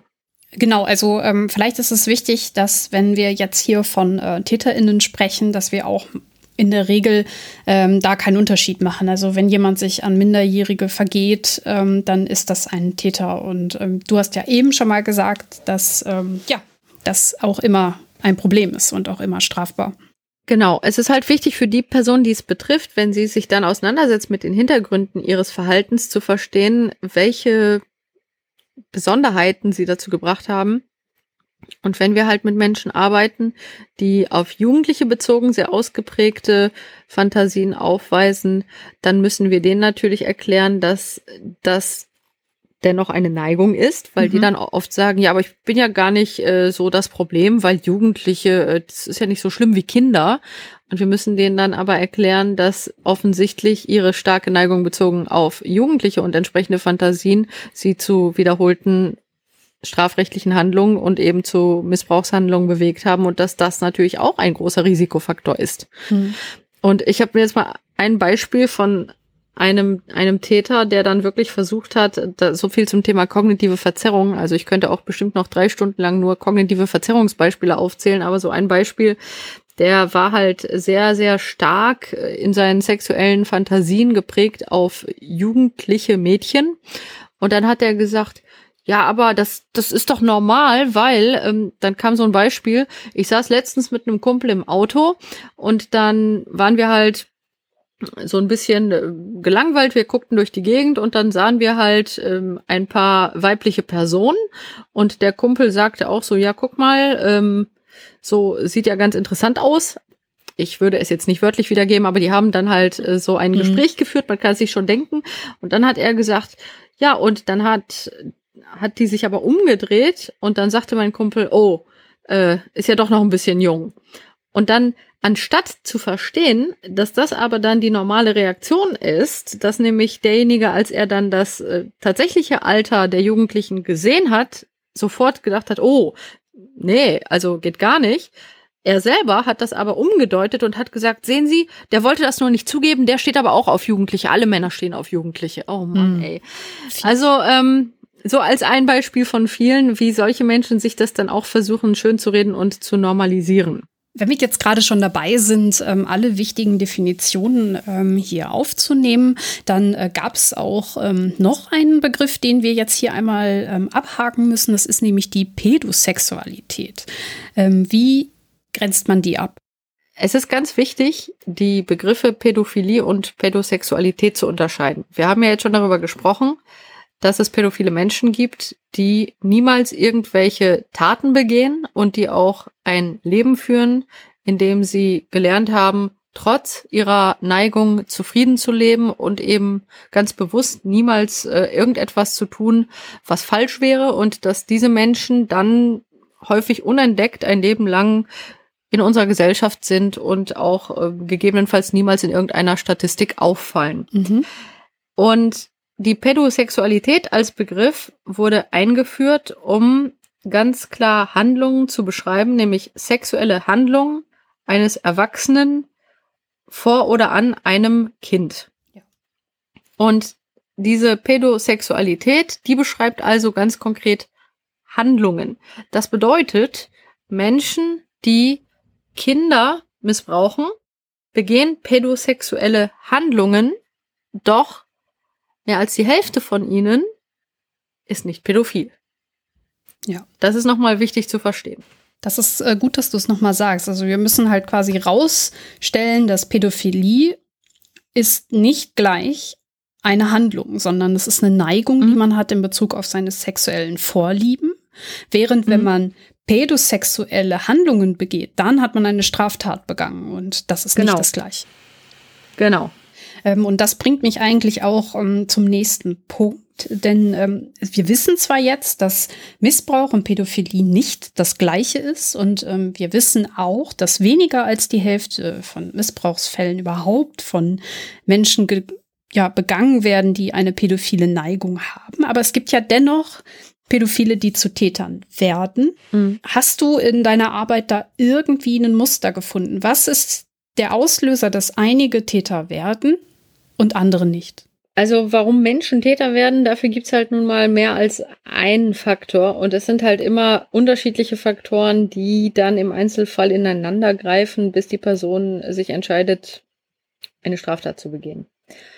Und wir wissen, dass es ein paar Faktoren gibt, die es erleichtern, Straftaten zu begehen, aber man muss ja jeden Einzelfall betrachten und allein anhand der Beispiele, die ich vorhin genannt habe, hat man ja, glaube ich, schon einen Eindruck davon bekommen, dass auch die Persönlichkeiten der Menschen, die jetzt ganz konkret, worüber wir hier sprechen, minderjährige Personen sexuell missbrauchen, dass die sehr unterschiedliche Persönlichkeiten haben mit unterschiedlichen Lernerfahrungen und Entwicklungswegen. Und deswegen hat man ja schon anhand der Beispiele gesehen, dass da nicht sozusagen alle eine Sache hätten, die gemeinsam mhm. wäre, ja. außer vielleicht der einen Sache der kognitiven Verzerrung, wobei mhm. die kognitiven Verzerrungen ähm, natürlich dann je nach Fall unterschiedlich aussehen. Ich sag mal drei Beispiele. Dann hätten wir einmal eine Person mit einer starken pädophilen Neigung, die sich total wünscht, in seiner Traumvorstellung ähm, dann auch Sexualität und sogar eine emotional romantische Beziehung zu einem Kind aufnehmen zu können, ohne das Kind zu schädigen. Da wäre eine kognitive Verzerrung zu glauben, dass das möglich wäre, denn das ist es natürlich nicht. Ähm, und alle weiteren Verzerrungen, die mit dieser Grundidee dann einhergehen würden. Und dann hätten wir als anderes Beispiel den Stiefvater, der keinerlei Neigung bezogen auf Minderjährige hat und in diese Dynamik hineingerät, eben immer mehr sich einzureden, dass seine Stieftochter eine kleine Frau sei. Da sieht man mhm. ja schon, wie unterschiedlich die kognitiven Verzerrungen wären. Da wäre vielleicht auch noch wichtig zu sagen, als Grundvorstellung bei den Ersatzhandlungspersonen, die versuchen, ihr minderjähriges Opfer in ihrer subjektiven Wahrnehmung auf ihre Entwicklungsstufe zu hieven. Mhm. Deswegen sagen die dann, ah, die Person war viel reifer als andere in dem Alter, auch psychisch reifer und das war eben eigentlich jemand, der, den ich als, als erwachsen wahrgenommen habe, so von der Persönlichkeit her oder als fast erwachsen. Und das wäre also ein Beispiel für zu versuchen, in der subjektiven Realitätswahrnehmung das Opfer auf die eigene Entwicklungsstufe zu hieven, um das, was getan wird, zu normalisieren in der eigenen Wahrnehmung. Und bei denjenigen, die wirklich pädophil sind, die also wirklich ganz stark sowohl sexuell als auch emotional sich von Kindern angezogen fühlen, da ist es so, dass sie sich selbst auf die Stufe eines Kindes begeben. Auch in ihrer Selbstwahrnehmung übrigens. Das sind dann oft Menschen, die sagen, unter Kindern fühle ich mich wohl und unter Erwachsenen habe ich immer das Gefühl, nicht so richtig ich selbst zu sein. Und unter Kindern kann ich ich selbst sein. Also oftmals gehört da wirklich eine komplette andere Selbstwahrnehmung dazu. Und das Tragische ist eben, dass diejenigen, die wirklich sehr stark äh, pädophil sind, aufgrund der Tatsache, dass sie sich selbst eben auf diese Stufe eines Kindes auch in ihrer Selbstwahrnehmung begeben, ähm, sind sie bedauerlicherweise äußerst gut darin, mit Kindern in Kontakt zu treten und diese zu manipulieren, weil es sich für sie völlig normal anfühlt, weil sie sich eben sozusagen teilweise eher wie ein Kind fühlen. Ja. Und das ist also schon mal ein ganz, ganz großer Unterschied. Und da sieht man ja schon, wie unterschiedlich die kognitiven Verzerrungen dann sein müssen, je nachdem, von welcher Art von Tätertypus man hier spricht. Und dann gibt es ja auch noch die Antisozialpersönlichkeitsgestörten, so als anderes Beispiel. Also diejenigen, die sagen würden, ist mir total egal, wenn ich anderen schade. Ja, ich weiß, dass ich dann äh, dafür Ärger kriege, so dass das verboten ist, aber ich wollte das jetzt, also habe ich das so gemacht. Und das wären Leute, ähm, die gegebenenfalls gar nicht so viele kognitive Verzerrungen bräuchten, weil sie sich gar nicht schlecht fühlen. Ja. Sondern, äh, also ich hatte auch schon antisozial persönlichkeitsgestörte Missbrauchstäter, die dann gesagt haben, klar weiß ich, dass ich dem Kind schade und ähm, ja, aber es war jetzt einfach praktisch und sorry, was soll ich sagen, ist mir halt wirklich egal, ja, ich habe halt keinen Bock wieder in den Knast zu gehen und deswegen sitze ich jetzt hier, aber ja, ähm, es tangiert mich überhaupt nicht, dass jetzt äh, dieses Kind schwer geschädigt ist. Also das wäre mehr so ja. die Variante der antisozialpersönlichkeitsgestörten Person. An dieser Stelle möchte ich aber erwähnen, dass dieser Tätertypus in diesem ganz großen Bereich von Missbrauchstaten doch eher der seltenere Fall ist. Gut, dass du es nochmal äh, einen ganz, ganz wichtigen Unterschied rausgearbeitet hast. Ähm, eine Sache haben wir jetzt noch so ein bisschen ausgelassen. Äh, wir beide und vor allem ich, ich äh, schwimme immer so ein bisschen drum rum, ob ich Täter, TäterInnen oder Täterinnen sagen soll. Ähm, wie mhm. viele Frauen sind denn von all dem betroffen, was wir jetzt äh, diskutiert haben? Ähm, gibt es Frauen mit pädophilen Neigungen? Das ist ein ganz spannender Aspekt der Forschung. Also die bisherige Forschungslage weist darauf hin, dass es nur sehr wenige Frauen gibt, die mehr oder weniger stark ausgeprägte pädophile oder hebephile Neigungen haben. Wir haben ja inzwischen schon besprochen, dass das genau. ja auch irgendwo zwischen 0 und 100 Prozent ausgeprägt sein kann. Aber insgesamt weist die Forschungslage darauf hin, dass das definitiv seltener vorzukommen scheint. Ich muss aber sagen, dass ich deswegen vorsichtig bin, weil wir wissen, dass bei Missbrauchstaten durch Frauen, das können aber auch Ersatzhandlungen sein, also das sagt ja, wie wir jetzt schon wissen, auch nicht unbedingt direkt was aus über äh, den Hintergrund, wenn du weißt, eine Frau hat sich missbräuchlich gegenüber Minderjährigen verhalten. Aber bei Missbrauchstaten wissen wir, gibt es ein Hellfeld und ein Dunkelfeld. Das Dunkelfeld sind diejenigen Missbrauchstaten, die niemals aufgedeckt werden, nicht zur Anzeige kommen. Und da ja nun mal Missbrauchshandlungen häufig in einem Kontext stattfinden, wo eine emotionale Beziehung zwischen der die Tat begehenden Person und dem Opfer besteht. Deswegen gibt es halt nun mal ein Dunkelfeld, also zum Beispiel bei denjenigen, die sagen, ich wollte die Familie nicht zerstören oder ich fühle mich immer noch emotional so sehr an die Person gebunden, die das getan hat, dass ich mich nicht dazu durchringen kann, eine Anzeige aufzugeben. Und äh, das ist grundsätzlich ein Problem bei Missbrauchstaten. Aber wenn man jetzt schaut, wie viele Taten werden von Männern begangen und wie viele von Frauen, insgesamt deutet die Forschung definitiv darauf hin, dass deutlich mehr Missbrauchstaten von männlichen Personen begangen werden als von weiblichen. Zumindest ist das der bisherige Stand von allem, was wir bisher an Daten zur Verfügung haben. Aber wenn man jetzt diese zwei Kategorien jetzt mal in zwei Kreise aufteilen würde, also alle Taten, die von Männern begangen werden, alle Taten, die von Frauen begangen werden. Der Kreis der Taten, die von Männern begangen werden, ist deutlich größer.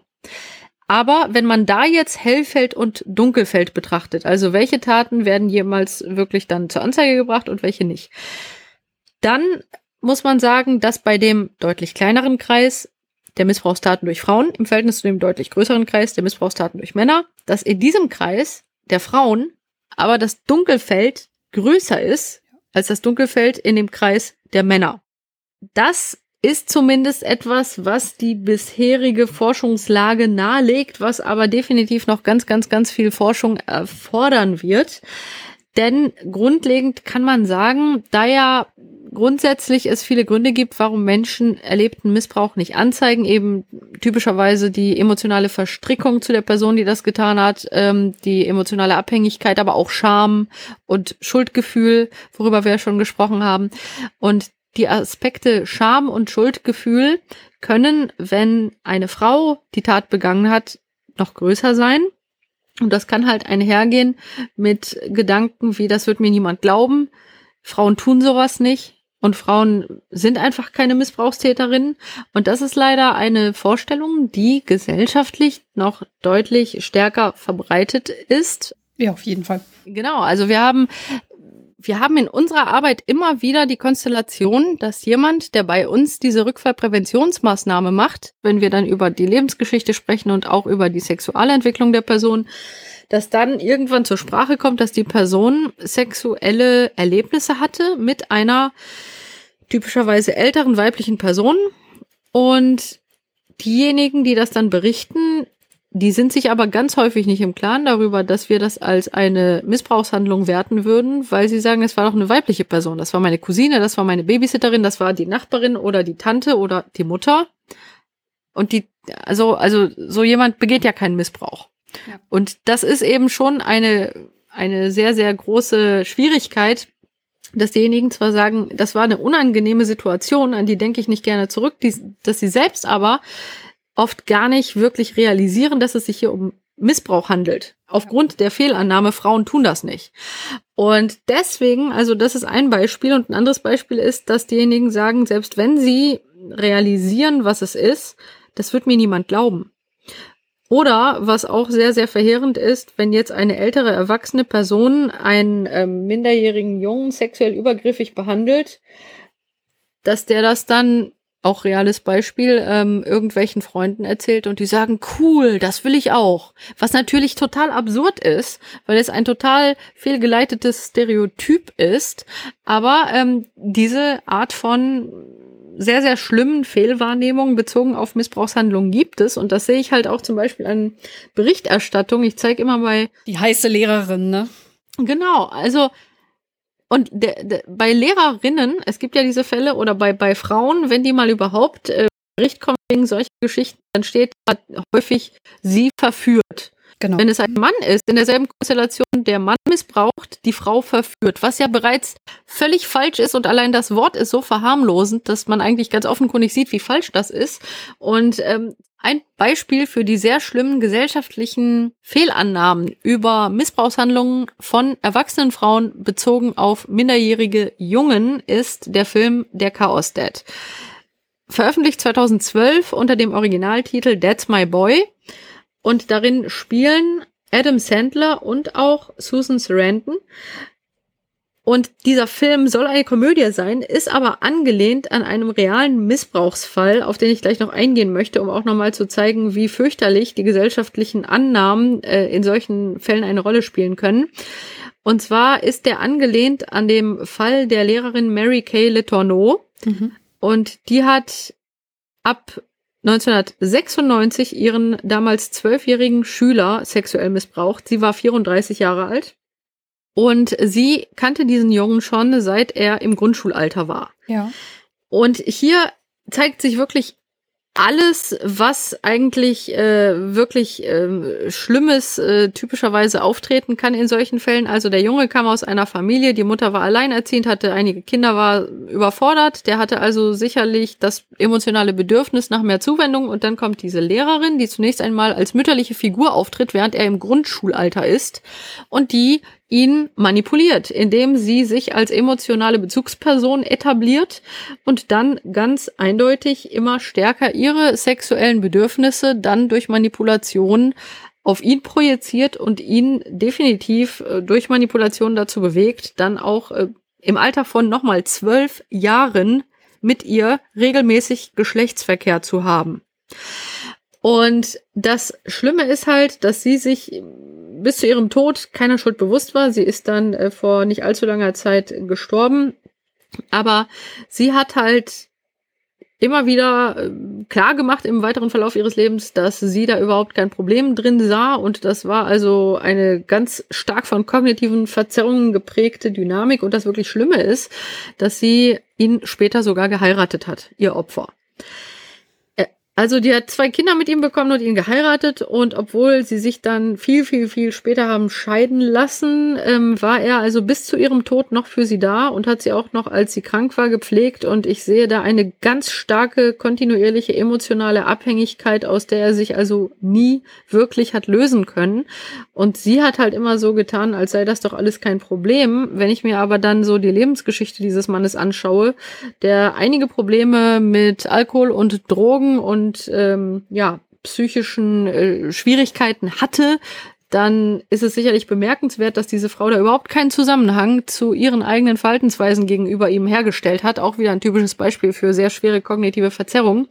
Und ich habe da eine Folge zu veröffentlicht unter der Fall und der Titel ist Eine Lehrerin missbraucht ihren zwölfjährigen Schüler. Da sieht man auch noch ein Interview von den beiden, wo sie also in hohem Alter immer noch all ihre kognitiven Verzerrungen stolz präsentiert. Da sieht man, wie sehr sie darin verhaftet war ihr Leben lang. Interessanterweise hat äh, das Opfer ähm, dann in diesen Interviews aber selbst gesagt, dass er jetzt als erwachsener Mann, wenn er Mädchen sieht in dem Alter, in dem er war, dass er nicht begreifen kann, wie jemand in seinem Alter sexuelles Interesse, geschweige denn Handlungen gegenüber äh, einer so jungen Person ausüben kann. Also als Erwachsener konnte er das dann wahrnehmen. Ähm, lass mich raten, die Gesellschaft fand das dann total romantisch und ähm, hat das dann am Ende ähm, als gut befunden, weil die haben ja geheiratet und Kinder bekommen. Das ist halt die Frage. Es war natürlich bis zum Ende kontrovers. Es war äh, bis zum Ende gab es sicherlich unterschiedliche ähm, Reaktionen auf diese sehr, sehr bekannt gewordene Geschichte. Aber die gesellschaftliche Reaktion, die für mich halt sehr, sehr schlimm ist, ist, dass dieser Fall die Vorlage für eine Komödie war. Also allein der Gedanke, einen Missbrauchsfall an einem Kind zu einer Komödie zu machen, der ist aus meiner Sicht so verstörend und Voll. falsch, ähm, unfassbar. Und ich habe mir also diesen Film dann angeschaut. Wie gesagt, wir reden hier nicht von irgendeinem unbekannten B-Movie. Wir reden hier von einem ja. Film mit großen Hollywood-Darstellern und Darstellerinnen. Und ähm, in diesem Film, also der offiziell angelehnt ist an diesen Fall übrigens, ganz explizit, äh, schlimm genug, ähm, wird das Ganze wirklich so dargestellt. Es gibt da besonders zwei Szenen, die ich in Fortbildungsveranstaltungen zu Missbrauch zeige. Einmal gibt's die Szene, wo also der Junge nachsitzen muss und diese Lehrerin ihn maximal manipuliert, um ihn dann das erste Mal zu sexuellen Handlungen zu bewegen. Und diese Szene eines Missbrauchs an einem Kind soll lustig sein in einer vermeintlichen Komödie. Das ist so verstörend. Immer wenn ich das bei Fortbildungen zeige, sagen die Leute, oh mein Gott.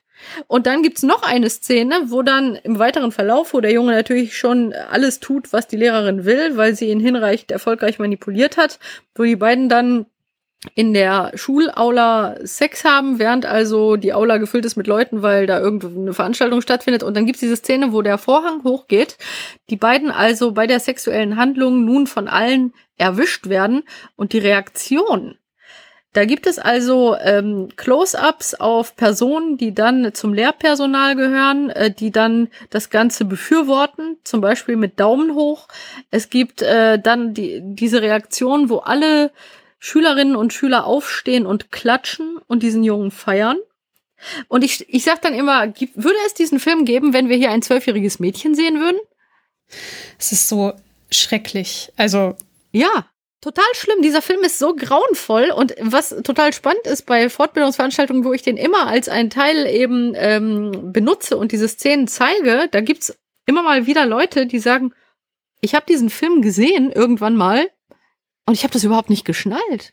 Und jetzt, wo ich den hier sehe, kann ich gar nicht fassen, dass ich gar nicht verstanden habe, was ich da eigentlich sehe. Ja. Und ja, das ist also für mich einfach ein Ausdruck der sehr, sehr, sehr falschen Vorstellungen, die immer noch gesellschaftlich bestehen, bezogen auf sexuelle Übergriffe, besonders von Frauen. Gegenüber minderjährigen Jungen, aber natürlich auch minderjährige Jungen, die sexuelle Übergriffe durch Männer erleben, wo natürlich auch äh, häufig sehr viel Scham eine Rolle spielt. Aber gerade wenn Frauen sich so verhalten, ähm, dann würde ich sagen, müssen wir gesellschaftlich noch sehr, sehr viel tun, damit damit zum Beispiel niemals wieder irgendwer auf die Idee kommt, so einen Film herzustellen, der wirklich nur das Symptom ist dessen, was gesellschaftlich immer noch falsch läuft, bezogen auf dieses Thema. So, aber du erlebst mich ein weiteres Mal dieser Sendung fassungslos. Also ähm, das ist wirklich ein krasses Beispiel. Bezogen auf die gesellschaftliche Sicht, was Missbrauch von Frauen begangen an Minderjährigen angeht, finde ich auch total faszinierend, dass die Schullektüre der Vorleser von Bernhard Schlink irgendwie bis heute nicht so richtig ähm, häufig besprochen wird in Schulen, bezogen auf das Thema, dass es da auch um einen Jugendlichen geht, der ganz klar manipuliert und missbraucht wird von einer erwachsenen Frau. Ich weiß nicht, ob du diese, diese Schullektüre kennst. Also bei uns war die in der Schule Thema und äh, mir scheint, dass das auch bis heute so ist. Okay. Also ist tatsächlich etwas, was, was in der Schule besprochen wird, so als Weltliteratur. Gab ja auch eine Verfilmung mit Kate Winslet. Und auch diese Verfilmung ist Teil meiner Fortbildung zu Missbrauchshandlungen durch Frauen. Und da geht es also um einen 15-Jährigen, der von einer 36-Jährigen, die in der Nachbarschaft wohnt, definitiv ganz eindeutig und gezielt manipuliert wird und dann kontinuierlich in eine emotional-sexuelle Abhängigkeitsbeziehung gedrängt wird. Und das wird sogar in dieser Lektüre kurz thematisiert, wo also später ähm, dieser Junge als Erwachsener ähm, versucht, Nachforschungen über diese Frau anzustellen und dann eine andere Person ihn darauf anspricht, was diese Frau mit ihm gemacht hat. Und das finde ich eigentlich ganz interessant. Da gibt's nämlich so eine kleine Passage. Da sagt also die äh, Person, mit der er spricht, sie meinen, sie haben zusammen geschlafen und er sagt ja. Und dann sagt die andere Person, was ist diese Frau brutal gewesen? Haben Sie es verkraftet, dass Sie sie mit 15, nein, Sie sagen selbst, dass Sie ihr wiederholt vorzulesen begonnen haben, als sie im Gefängnis war. Haben Sie jemals geheiratet? Ich nickte, weil es ist ja der Ich-Erzähler. Mhm. Dann sagt die andere Person, und die Ehe war kurz und unglücklich und sie haben nicht wieder geheiratet und das Kind, wenn es eins gibt, ist im Internat. Dann sagt er, das trifft für Tausende zu. Dazu braucht es keine Frau Schmitz. Und äh, es geht dann immer so weiter, dass er also, er ist dann jemand, der total bindungsgestört ist.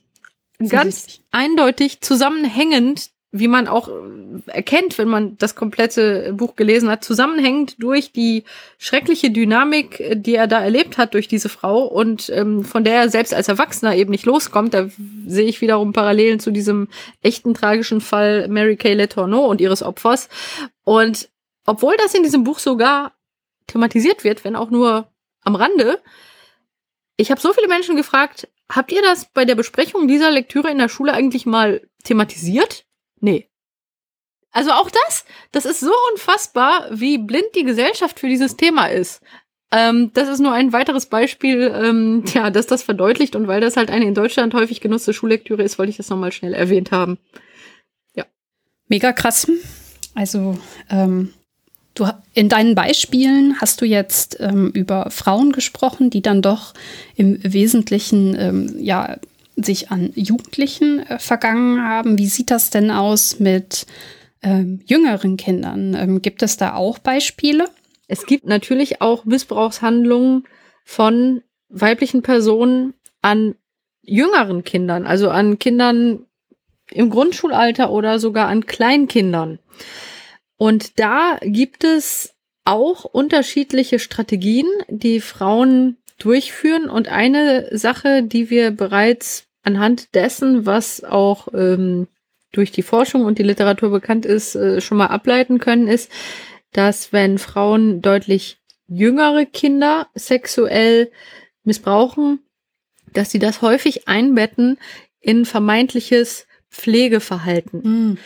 Ja. Also beispielsweise ähm, ganz lange äh, sehr intensiv am Penis ihres Sohnes manipulieren oder an der Scheide ihrer Tochter und sagen, ja, ich will ja nur schauen, ob da alles okay ist oder äh, ich will halt ganz gründlich hier sauber machen und dass das Ganze also so geframed wird als so eine Art Überfürsorglichkeit, die aber sich ganz klar auf ganz klar sexuell übergriffige Verhaltensweisen dann auch äh, beziehen kann. Und dann kann es sein, dass das Opfer das überhaupt nicht einordnen kann, sondern sich eher dann daran erinnert, ja, das war so unangenehm, meine Mutter war immer so überfürsorglich. Äh, und dann so kann das natürlich eine Rationalisierung sein der Mutter, um dann ähm, ja auch sexuelle Handlungen durchzuführen und sich selbst einzureden, das sei ja eine Art Fürsorgeverhalten.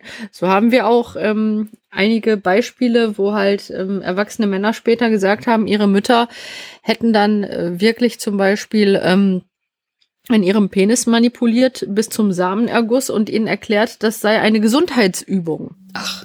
Also es oh, gibt Mann. unfassbare äh, Rationalisierungen und das ist nur etwas, was wir halt anhand von einigen Beispielen äh, sehen, dass das Ganze dann in dieses pseudo-mütterliche, pseudo-Pflegeverhalten dann äh, ja eingebettet wird, was natürlich ein Teil der Manipulation ist.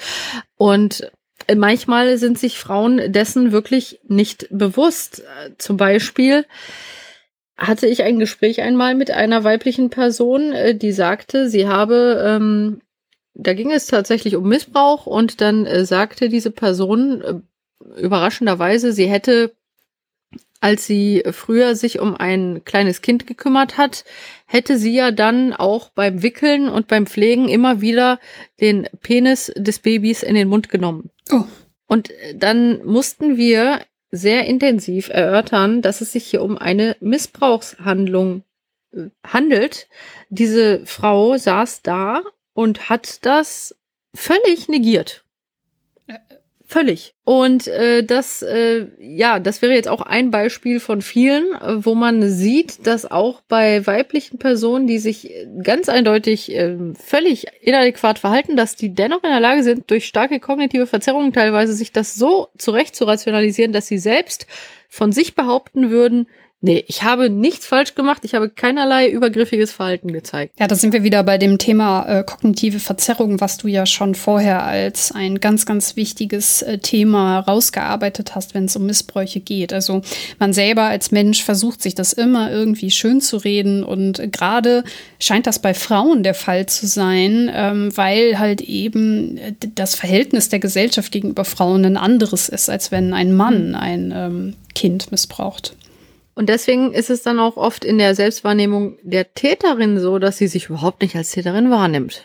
Ja. Das hilft also sogar bei den kognitiven Verzerrungen, dass die gesellschaftlichen Annahmen da immer noch von vielen äh, Fehlern geprägt sind. Also das muss man hier auch ganz klar nochmal so sehen. Ja.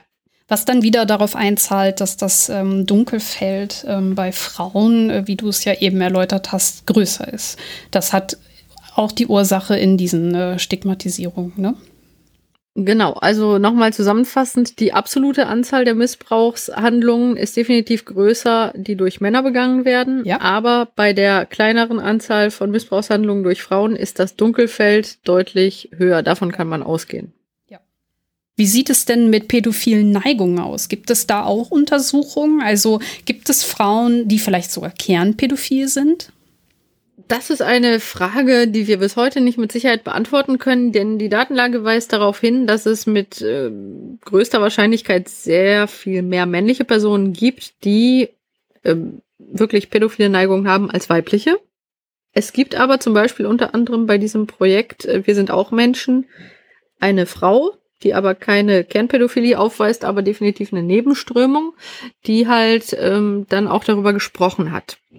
Und das Problem ist halt, dass wir natürlich nicht wissen können, wie viele Frauen möglicherweise eine mehr oder weniger starke Neigung dieser Art empfinden, die aber niemals irgendwo Thema wird. Aber die wenigen Daten, die es zu der Fragestellung gibt, ähm, auch bezogen auf eben Umfragen, wo Menschen nach ihren Neigungen befragt wurden, anonymisiert, die weisen in die Richtung, dass es doch seltener, also mhm. deutlich seltener bei Frauen überhaupt zu finden ist. Also das ist so. Und okay. direkt vorab die Frage, warum das so ist, weiß man aber nicht mit Sicherheit. Auch da gibt es viele Ideen, aber nicht hinreichend gesicherte Erkenntnisse. Jetzt hast du gerade gesagt, dass ähm, nicht unbedingt die Ursachen klar sind, warum es weniger Frauen oder man vermutet, dass es weniger Frauen mit einer pädophilen Neigung oder sogar einer Kernpädophilie gibt. Ähm, hat man denn generell irgendwelche wissenschaftlichen ähm, Daten zum Thema Ursachen von Pädophilie oder ähm, Hebephilie? Gibt es da irgendwas? Hat man eine Ahnung, warum es Neigungen gegenüber Kindern und Jugendlichen gibt? Also bezogen auf das ganze Thema der Frage, welche Faktoren eine Rolle spielen, bezogen auf die Entwicklung unterschiedlichster, eher selten vorkommender sexueller Vorlieben, ist die Wissenschaft immer noch nicht in der Lage, das mit Sicherheit zu erklären. Okay. Ich bin also schon ähm, sicher, dass wir in den nächsten Generationen irgendwann konkretere Informationen haben werden, aber ein bisschen fürchte ich, dass ich das nicht mehr erleben werde, was ich sehr sehr schade finde, weil es mich sehr interessiert. Im Moment gibt es verschiedene Ansätze, aber so richtig sicher ist man sich halt nicht. Und hier zeigt sich, was sich häufig zeigt, dass es nicht einen Faktor gibt, der irgendeine Entwicklung bei Menschen auslöst, sondern immer ganz viele komplexe Faktoren, die ineinander greifen. Ja.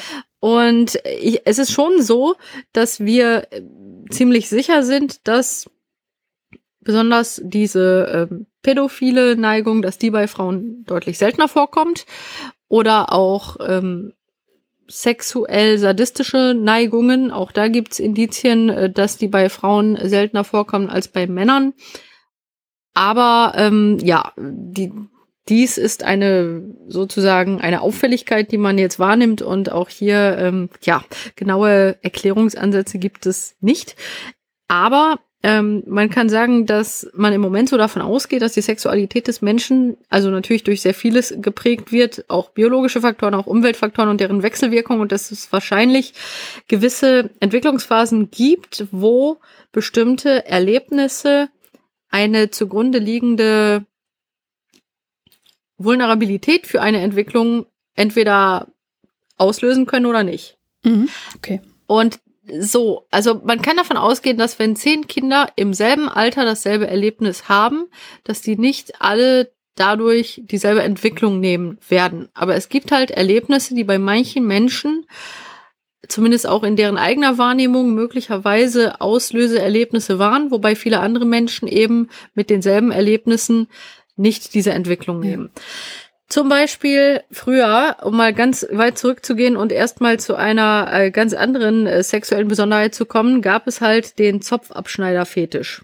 Es gab Menschen, die rumgelaufen sind, sich von hinten an Frauen angeschlichen haben und denen Zöpfe abgeschnitten haben.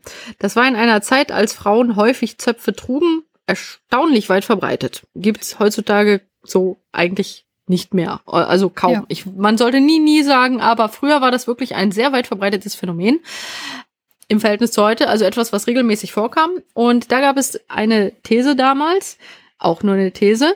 Und zwar war die These, dass damals Ammen, also diejenigen, die auch dann auf Kinder aufgepasst haben oder auch teilweise die Mütter selber, dass die ja häufig diese langen Zöpfe hatten. Und da gab es die These, dass die kleinen Jungen, zum Beispiel wenn sie gestillt wurden oder dann später auch mit ihren Müttern ähm, ja, also äh, normale Nähe erlebt haben oder auch mit ihren Ammen, dass die in irgendeiner Form diese Zöpfe in Verbindung gebracht haben mit angenehmen äh, sozusagen ah, Gefühlen ja. und dass die vielleicht später im weiteren Verlauf, als dann natürlich im Rahmen der Pubertät überhaupt die Sexualität anfängt sich zu entwickeln, dass diese angenehmen Erlebnisse an die sich entwickelnde Sexualität geknüpft worden sein könnten und dass dann diese Zöpfe irgendwie äh, ja an sexuelle Fantasien dann äh, angedockt haben. Aber in einer Zeit, wo sehr viele, jetzt bleiben wir mal bei dem Beispiel kleine Jungen, sicherlich Mütter und Ammen hatten, die lange Zöpfe hatten, haben trotzdem die allermeisten von denen keinen Zopffetisch entwickelt.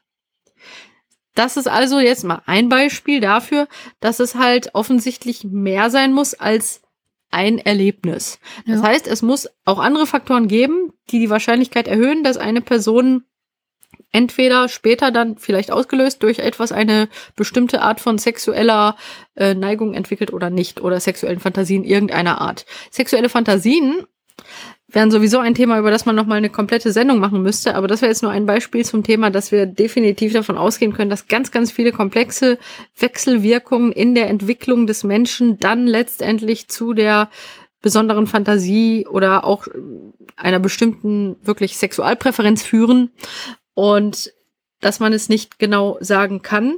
Eine Sache, die wir aber doch auch sehen, ist, dass das wird immer wieder mal in der Forschung äh, diskutiert, dass also einige Menschen, die dann äh, später bei uns äh, als ähm, Täter im Rahmen von Missbrauchstaten ähm, dann vorstellig werden, dass dadurch eine auffällige Anzahl von Personen selbst sexuelle Übergriffe erlebt mhm, hat. Ja.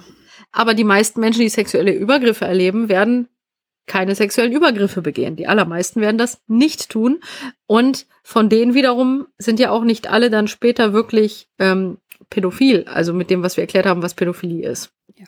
Also am Ende des Tages wissen wir nur, es gibt offenbar viele Faktoren, die eine Rolle spielen, aber welche Faktoren wie genau zusammenwirken müssen, damit dann zum Beispiel eine erwachsene Person wirklich eine Kernpädophilie aufweist, das können wir heutzutage noch nicht mit Sicherheit erklären. Wir halten also fest, es ist kompliziert und wir brauchen mehr Forschung. Mhm. Aber ich würde sagen, dass am Ende für unser Thema das vielleicht auch gar nicht so eine große Rolle spielt, warum es so ist. Wir halten also fest, es gibt ähm, Kernpädophile, es gibt pädophile Neigungen und es gibt aber auch Mist Missbrauchs, ähm, ja, Missbrauchsfälle, die mit Pädophilie auch gar nichts zu tun haben. Wir haben ja sogar festgestellt, dass es mehr als die Hälfte sind. Wenn wir mhm. jetzt uns überlegen, wir möchten Missbrauch verhindern, was äh, müssen wir als Gesellschaft tun? Ähm, zum einen, wie kann man verhindern, dass Pädophile kriminell werden, aber auch, wie können wir einfach generell missbräuchliche Handlungen ähm, ja, verhindern? Was hast du da für Ideen? Also wir müssen an mehreren Aspekten gesellschaftlich ansetzen und ich sehe tendenziell schon mal eine, wie ich finde, gute Entwicklung, wenn man das mal mit äh, dem Zustand vor 20 oder äh, 30, 40 Jahren vergleicht. Denn wir sollten ansetzen an verschiedenen Punkten. Einerseits sollte man gesellschaftlich eben klar aufklären, nämlich die Vorurteile und Fehlannahmen beseitigen, eben den Menschen erklären, dass Missbrauchsdaten nicht immer von Menschen mit der pädophilen Neigung begangen werden und umgekehrt und auch äh, mehr erklären, welche unterschiedlichen Hintergründe das überhaupt hat. Denn wenn Menschen verstehen, dass auch, sagen wir mal, der völlig unauffällig wirkende Familienvater, dass der dazu kommen kann, Missbrauch zu begehen, dann ist das schon mal wichtig, weil nämlich dann ein Teil des Problems sein kann, dass in Familien gesagt wird, ich kann mir gar nicht vorstellen, dass er sowas tun könnte, der ist doch gar nicht pädophil zum Beispiel. So, und da, so, eine pädophile Neigung führt nicht automatisch zu Missbrauch und Missbrauch wird eben nicht äh, stets von pädophilen Menschen begangen und so. Wenn das die Leute wüssten, dann würden sie schon mal etwas klarer vielleicht Dinge einordnen können, die sie möglicherweise falsch deuten, weil sie grundlegende Fehlannahmen haben bezogen auf Missbrauch. Und dann äh, ist natürlich auch wichtig die Angebote für Menschen, die merken, dass sie Neigungen bezogen auf Minderjährige aufweisen, die wirklich niederschwellig, möglichst flächendeckend auch anbieten zu können, dass die Personen wissen, sie können dorthin und sie finden dort adäquate Hilfe. Und ähm, das ist natürlich super wichtig. Und auch, dass die Gesellschaft zum Beispiel finde ich versteht, dass Menschen, die eine Neigung bezogen auf Minderjährige aufweisen und die sich ganz bewusst dafür entscheiden, keine Taten begehen zu wollen, mhm. dass diese Menschen auch respektiert werden sollten. Ja. Und dass es zum Beispiel wichtig wäre, ähm, zu sagen, das sind Menschen, die auch ein Teil unserer Gesellschaft sind. Und solange sie sich bewusst dafür entscheiden, niemanden zu schädigen, trotz ihrer Neigung, sollte man sie wirklich auch menschlich eben äh, vielleicht sogar unterstützen darin, dass sie eben keine Taten begehen müssen. Ich muss ja sagen, ich würde ja sogar vermuten, dass wenn wir als Gesellschaft immer mit Hass ähm, diesen Personen, die sich ganz klar entscheiden, keine Täter zu werden, äh, wenn wir denen mit Hass begegnen, dann erhöhen wir wieder die Chance, dass die sagen, ja, das ist mir doch egal, wenn ihr, wenn ihr mich sowieso das scheiße findet. Naja, das ist das, das eine Problem ist, dass diejenigen halt so äh, sehr zum Schweigen gedrängt werden, dass sie nicht wissen, mit wem sie reden können, wem sie sich anvertrauen können. Und wir erleben halt auch im äh, Setting, wo ich arbeite, also in dieser Ambulanz, dass diejenigen doch häufig sehr erleichtert sind, endlich mal frei sprechen zu können. Und auch wenn wir dann äh, Gruppenangebote haben, wir haben ja auch ähm, dann gruppentherapeutische Angebote, dass die dann sagen, es ist so erleichternd, auch mal offen mit anderen Menschen sprechen zu können, das kann ich einfach nicht im echten Leben. Ja. Das so. Und ja, also von daher ähm, könnte man natürlich gesellschaftlich auch Menschen unterstützen, dabei keine Taten zu begehen, indem man eben sie auch äh, wirklich dabei unterstützt und, und, und anerkennt, wenn sie sich ähm, ganz aktiv Hilfe holen und eben keine Taten begehen wollen. Also das ist schon mal ganz wichtig auf der Seite derjenigen, die gefährdet sind, etwas zu tun. Und andererseits ist natürlich auch wichtig aufzuklären, äh, was wir ja heutzutage schon sehen, dass es Schulprogramme gibt und dass es verschiedene Angebote gibt für verschiedene Altersstufen, wo aufgeklärt wird über unangemessene Verhaltensweisen, dass eben Minderjährige sich auch ganz klar ähm, abgrenzen können, dass sie das Recht haben, gegenüber Erwachsenen Nein zu sagen und ähm, auch überhaupt lernen, was sind gesunde Grenzen und was ist eine gesunde Art, Grenzen zu setzen. Und da gibt es inzwischen einige sehr, sehr gute Bücher, zum Beispiel ein sehr bekanntes Buch, Das große und das kleine Nein. Das ist also ein äh, weit verbreitetes Buch bezogen auf Prävention. Oder es gibt auch das Buch Ich bin stark, ich sag laut Nein. So werden Kinder selbstbewusst. Da ist nämlich auch ein wichtiger Punkt, dass es auch darum geht, Kinder angemessen Selbstbewusstsein beizubringen. Und dann gibt es noch zum Beispiel ein Buch, das ich hier habe, Stopp, das will ich nicht. Vorlesegeschichten vom Nein sagen und Grenzen ziehen. Oder ähm, auch bezogen natürlich auf ähm, die Warnung an Kinder, dass sie nicht ähm, auf fremde Menschen reagieren sollen, die sie zum Beispiel ansprechen. Da gibt es zum Beispiel das Buch Mit Fremden gehen wir nicht mit.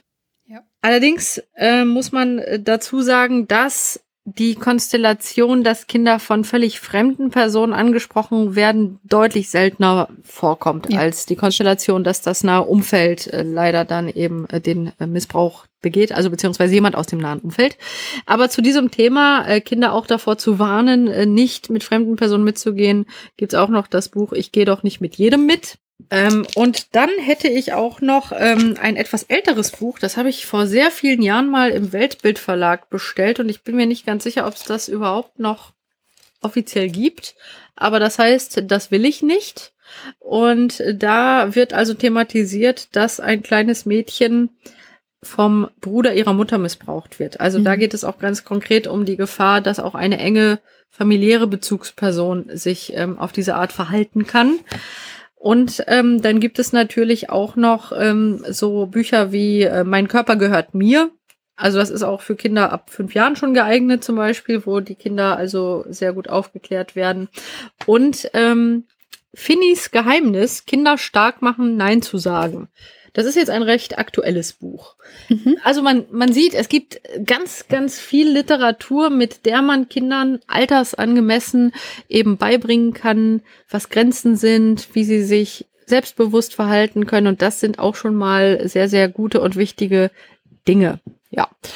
Also man sollte ansetzen auf, auf, ähm, auf der Seite des Schutzes der Kinder an sich und auch der Möglichkeit, dass Kinder sich anvertrauen können, wenn sie so etwas erleben und äh, dass sie eben verstehen, was Grenzen sind und was erwachsene Bezugspersonen auf keinen Fall dürfen, egal wie lieb sie die Bezugsperson haben. Mhm. Und andererseits natürlich die Hilfe bezogen auf die Erwachsenen die sich in einer Gefahr sehen oder bereits merken, dass sie halt ähm, wirklich ähm, schon äh, vielleicht Dinge getan haben, die nicht okay sind, zum Beispiel Kindesmissbrauchsabbildungen konsumiert haben. Wir nennen die Kinderpornografie so, der juristische Begriff ist Kinderpornografie, aber wir sagen Kindesmissbrauchsabbildungen, weil wir damit auch verdeutlichen in unserem Arbeitsbereich, dass das eben die Abbildung von Missbrauch ist und nichts anderes. Und dass, äh, dass man das eben äh, wirklich auch als das benennt, was es ist. Und wenn jemand, genau, wenn jemand anfängt, sowas zu schauen und, und vielleicht äh, da bereits erkennt, dass etwas echt nicht okay ist und dass da irgendwie äh, die Person merkt, okay, äh, ich tue jetzt hier schon was Illegales, auch da sollte eine Person definitiv ja, sich möglichst rechtzeitig äh, Hilfe holen, ähm, bevor sie vielleicht noch Schlimmeres tut. Das ist auf jeden Fall wichtig. Und diese Hilfsangebote gibt es ja jetzt immer mehr. Und wie gesagt, ich werde ähm, die Tipps, die du da gegeben hast, auch ähm, verlinken. Hast du das mhm. Gefühl, dass wir als Gesellschaft ähm, noch etwas tun können? Also wir versuchen ja jetzt zum Beispiel mit dieser Sendung auch schon so Vorurteile ähm, abzubauen, diese Vorurteile mit der Gleichsetzung, aber auch, dass Missbrauch von Frauen nicht passieren kann und ähm, ganz viele andere Sachen hast du ja heute debunked. Ähm, fällt dir dazu noch was ein, was, was du ganz dringend noch ähm, ja, hier erwähnen möchtest? Ja, also die Aufklärung ist sicherlich das Wichtigste und auch, dass Menschen sich sachlich auseinandersetzen mit der Thematik und wir als Gesellschaft auch versuchen eben immer besser damit umzugehen, wie ich auch gerade schon angeregt habe, durch ähm, vernünftige Informationen und auch dadurch, dass man als Gesellschaft Menschen dabei unterstützen sollte, eben nicht straffällig zu werden. Und ähm, das wäre also schon sehr, sehr wichtig, weil, also vielleicht doch ein Beispiel, ähm, stell dir vor, äh, du bist äh, 19 Jahre alt äh, und erkennst als jugendliche Person, dass du wirklich eine sexuelle Präferenz bezogen auf Kinder hast. Ähm, derzeit arbeite ich zum Beispiel mit jemandem, der ungefähr in diesem Altersbereich ist und schon etwas länger bei uns ist und du musst dir vorstellen, wie gravierend das ist, das zu erkennen, weil du bist jung und du hast dein Leben vor dir und du erkennst, dass du eben eine Neigung hast, die von der Gesellschaft äh, heftig abgelehnt wird und du musst jetzt schauen, dass du eben keine Taten begehst und dass du irgendwie ein Leben führen wirst, voraussichtlich ohne je eine intime Partnerschaft mit einem Menschen eingehen zu können mhm. und ohne jemals eine befriedigende Sexualität zu leben. Und jetzt musst du lernen, damit umzugehen. Du kannst dir vorstellen, wie krass das erstmal ist für einen jungen Menschen. Und ich äh, finde gerade bezogen auf diese Menschen, die also in jungem Alter äh, in dieser Situation sind, ist ganz wichtig, dass die halt ähm, sehr, sehr gute Unterstützung bekommen. Und da wäre es halt auch wirklich wichtig, dass, dass es vielleicht irgendwann eine Gesellschaft gäbe, in der sie darüber sprechen könnten. Ja. In der sie vielleicht sagen könnten, ich habe diese Neigung, ich tue alles dafür, niemals Taten zu begehen. Aber im Moment leben wir noch in einer Gesellschaft, in der dann eine jugendliche Person, die äh, diese Informationen bekommt, wir werden die Neigung nicht ändern können. Wir können der Person nur helfen, damit zu leben, ohne Taten zu begehen und möglichst ein zufriedenes Leben zu etablieren. Aber wir werden äh, die Neigung nicht ausradieren oder komplett äh, verändern oder was auch immer. Und das ist natürlich so eine harte Erkenntnis, dass ich mir wünschen würde, dass wir in einer Gesellschaft leben würden, in der so jemand vielleicht irgendwann auch darüber sprechen könnte mit anderen, ohne ja die Reaktion zu erhalten, die jemand heutzutage erhält, ja. wenn wenn er dann sagen würde, so, ich bin gerade in Behandlung, ich bin 19 Jahre alt und ich bin Kernpädophil. Ja. ja. Das heißt, unser Ziel muss sein, dass wir eigentlich so uns auf drei Pfade begeben. Ähm, der eine Pfad ist, dass wir äh, Kindesmissbrauch so benennen, dass wir Täter ähm, verurteilen, dass wir ihnen ähm, ja halt quasi auch schon im Wording zeigen, dass das, was sie da tun, nicht richtig ist. Also ähm, du hast mhm. gerade dieses Thema Kinderpornografie und Kindesmissbrauchsdarstellung angesprochen. Das ist der eine Strang. Der zweite Strang ist die Stärkung der potenziellen Opfer, Selbstbewusstseinsvermittlung. Ähm, die Bücher, die du genannt hast, werde ich äh, in den Shownotes verlinken, wo wir halt sagen, mhm. okay, also ein gesundes Selbstbewusstsein und ein Bewusstsein darüber, welche Grenzen man hat als Kind, als Jugendliche. Das ist auf jeden mhm. Fall ein ganz wichtiger Punkt. Aber dann auch dieser letzte Teil, dass halt eben auch ähm, Menschen mit pädophilen Neigungen nicht äh, Täter werden müssen oder auch ähm, generell da in irgendeiner Form geholfen wird. Und das ist vor allem dadurch, dass wir die Stigmatisierung wegnehmen. Dass wir sagen, mhm. nicht jeder, der eine pädophile Neigung hat, wird Täter. Und gerade die, die sich bewusst entscheiden, keine zu werden und dafür auch was tun, viel reflektieren, zum Beispiel in eine Therapie gehen oder sonstiges, dass wir als Gesellschaft mhm. da nicht ähm, abwehren gehen gegen ja gegenüberstehen sollten, sondern eher ähm, ja mit einem offenen Ohr und mit Hilfe anbietend weil die Situation für diese Personen schon selber schwer genug ist. Und wenn wir diese drei Wege gehen, dann sind wir auf einem guten Weg. Wie würdest du das sehen? Mhm. Genau, ja, das ist genau unser Ansatz. Ja, und wir versuchen ja mit dieser Sendung auch was dafür zu tun. Genau. Man kann es zusammenfassend also sagen, ähm, dass wir es mit einem sehr komplexen Thema zu, tun haben, da wir eben bei Kindesmissbrauch die Erklärung, die Person ist pädophil, einfach nicht mehr so stehen lassen können. Es gibt, um genau zu sein, eigentlich so drei ähm, Charakteristika, die man da auseinanderhalten muss. Das ist zum einen wirklich diese pädophile Neigung. Und bei der pädophilen Neigung gibt es eben die Möglichkeit, dass man eben nicht Täter wird und viele werden auch nicht Täter. Man weiß darüber eigentlich sogar gar nicht so viel, weil wenn äh, Leute Strategien entwickelt haben, wie sie ähm, trotzdem weiterleben können, dann kriegt das ja keiner mit. Dann das Zweite, und das ist diese wichtige Gruppe, sind diese Ersatztäter, die eben keine pädophile Neigung haben, aber sich trotzdem an ein Kind vergreifen, was einfach in jeder Hinsicht zu verurteilen ist und was einfach nur schrecklich ist. Und da bleibt mir auch direkt wieder die Spucke weg. Und dann gibt es eben noch, und das ist eigentlich fast der härteste Fall, kommt aber am seltensten vor, das sind eben die sozial gestörten Personen, die ähm, ja eigentlich denen das einfach egal ist. Die haben jetzt ein bestimmtes Bedürfnis und da holen sie sich ähm, von einem Kind oder von sonst wem einfach das, was sie gerade brauchen.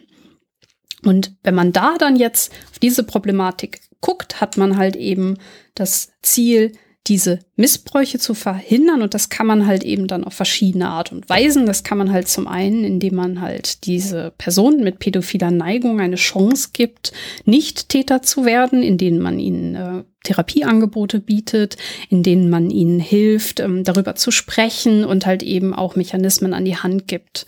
Auf der anderen Seite muss man natürlich auch sagen, dass diese Präferenz, wenn man zum Beispiel eine Kernpädophilie hat, nicht veränderbar ist. Das heißt, für diese Person selber ist es super, super schwierig, damit zurechtzukommen, dass sie jetzt eine Wahrheit haben, ähm, ja, die eben ihnen eine romantische Beziehung verwehrt, was ja das Bedürfnis von uns vielen ist. Und diese Personen brauchen Hilfe, ähm, ihre Neigung nicht auszuleben. Und ähm, deswegen ist es wichtig, dass wir als Gesellschaft diese Personen aufnehmen, dass wir ihnen zuhören und dass wir ihnen, wie gesagt, Therapieplätze und so weiter bieten. Gut, wir haben jetzt natürlich ganz, ganz viele Themenbereiche ähm, nicht äh, streifen können, weil es einfach so komplex ist. Wir haben jetzt mal angefangen, quasi so die psychologischen Basisinformationen äh, zu legen. Wir haben zum Beispiel diesen ganzen Themenkomplex Internet noch gar nicht. Aber das würde jetzt für eine Sendung zu weit führen und vielleicht muss ich einfach noch mal eine zweite Sendung machen, wo wir dann bei verschiedenen Bereichen noch mal ins Detail gehen. Dennoch mhm. möchte ich dich fragen, hast du das Gefühl, noch irgendetwas ganz Wichtiges vergessen zu haben? Möchtest du ähm, den HörerInnen noch was mit auf den Weg geben? Ich glaube, dass wir jetzt ähm, recht gut einen Überblick schaffen konnten. Auch wenn das immer noch ein Überblick war bei einer ja. solch komplexen Thematik, aber genau. immerhin hoffentlich schon mal ein äh, guter Überblick. Ich denke auch. Gut, dann würde ich sagen, auch wenn wir viele Themen ähm, jetzt noch nicht gestrichen haben, ähm, machen wir den Sack an der Stelle zu. Und ähm, ich bedanke mich bei dir, Lydia. Danke, dass du dir die Zeit genommen hast und dieses komplexe Thema einmal runtergebrochen hast für meine Podcast-Folge. Ja, danke für die Möglichkeit. Ich hoffe, dass sie einigen Menschen doch wichtige Informationen jetzt mitgegeben hat und wir vielleicht etwas verbessern konnten dadurch ich würde sagen, dass es halt zumindest ähm, zur Aufklärung beiträgt und zur Differenzierung. Also gerade in den Medien gerät das ja immer so durcheinander und da weiß irgendwie immer nie, wer über was er eigentlich redet und da wird alles in einen Topf geworfen und ähm, das haben wir jetzt heute nicht getan und haben ein paar Vorurteile aus dem Weg geräumt. Mhm. Und an euch, liebe HörerInnen, ich möchte euch hiermit einladen, euch an ähm, ja, der Diskussion um dieses Thema zu beteiligen. Ich würde mich sehr freuen, wenn ihr eine Meinung, Kritik oder auch Anmerkung zu den einzelnen Punkten, die wir durchgesprochen haben, bei mir in den Kommentaren da lasst.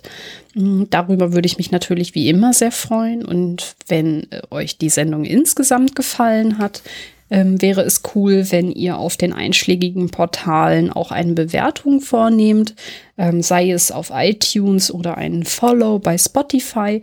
Das wäre für mich insgesamt eigentlich so das Beste und der größte Lohn, ähm, weil das halt die Sichtbarkeit auf meine Formate erhöht. Ja, und ähm, da wäre ich euch sehr dankbar für. In diesem Sinne, danke fürs Zuhören. Tschüss. Tschüss.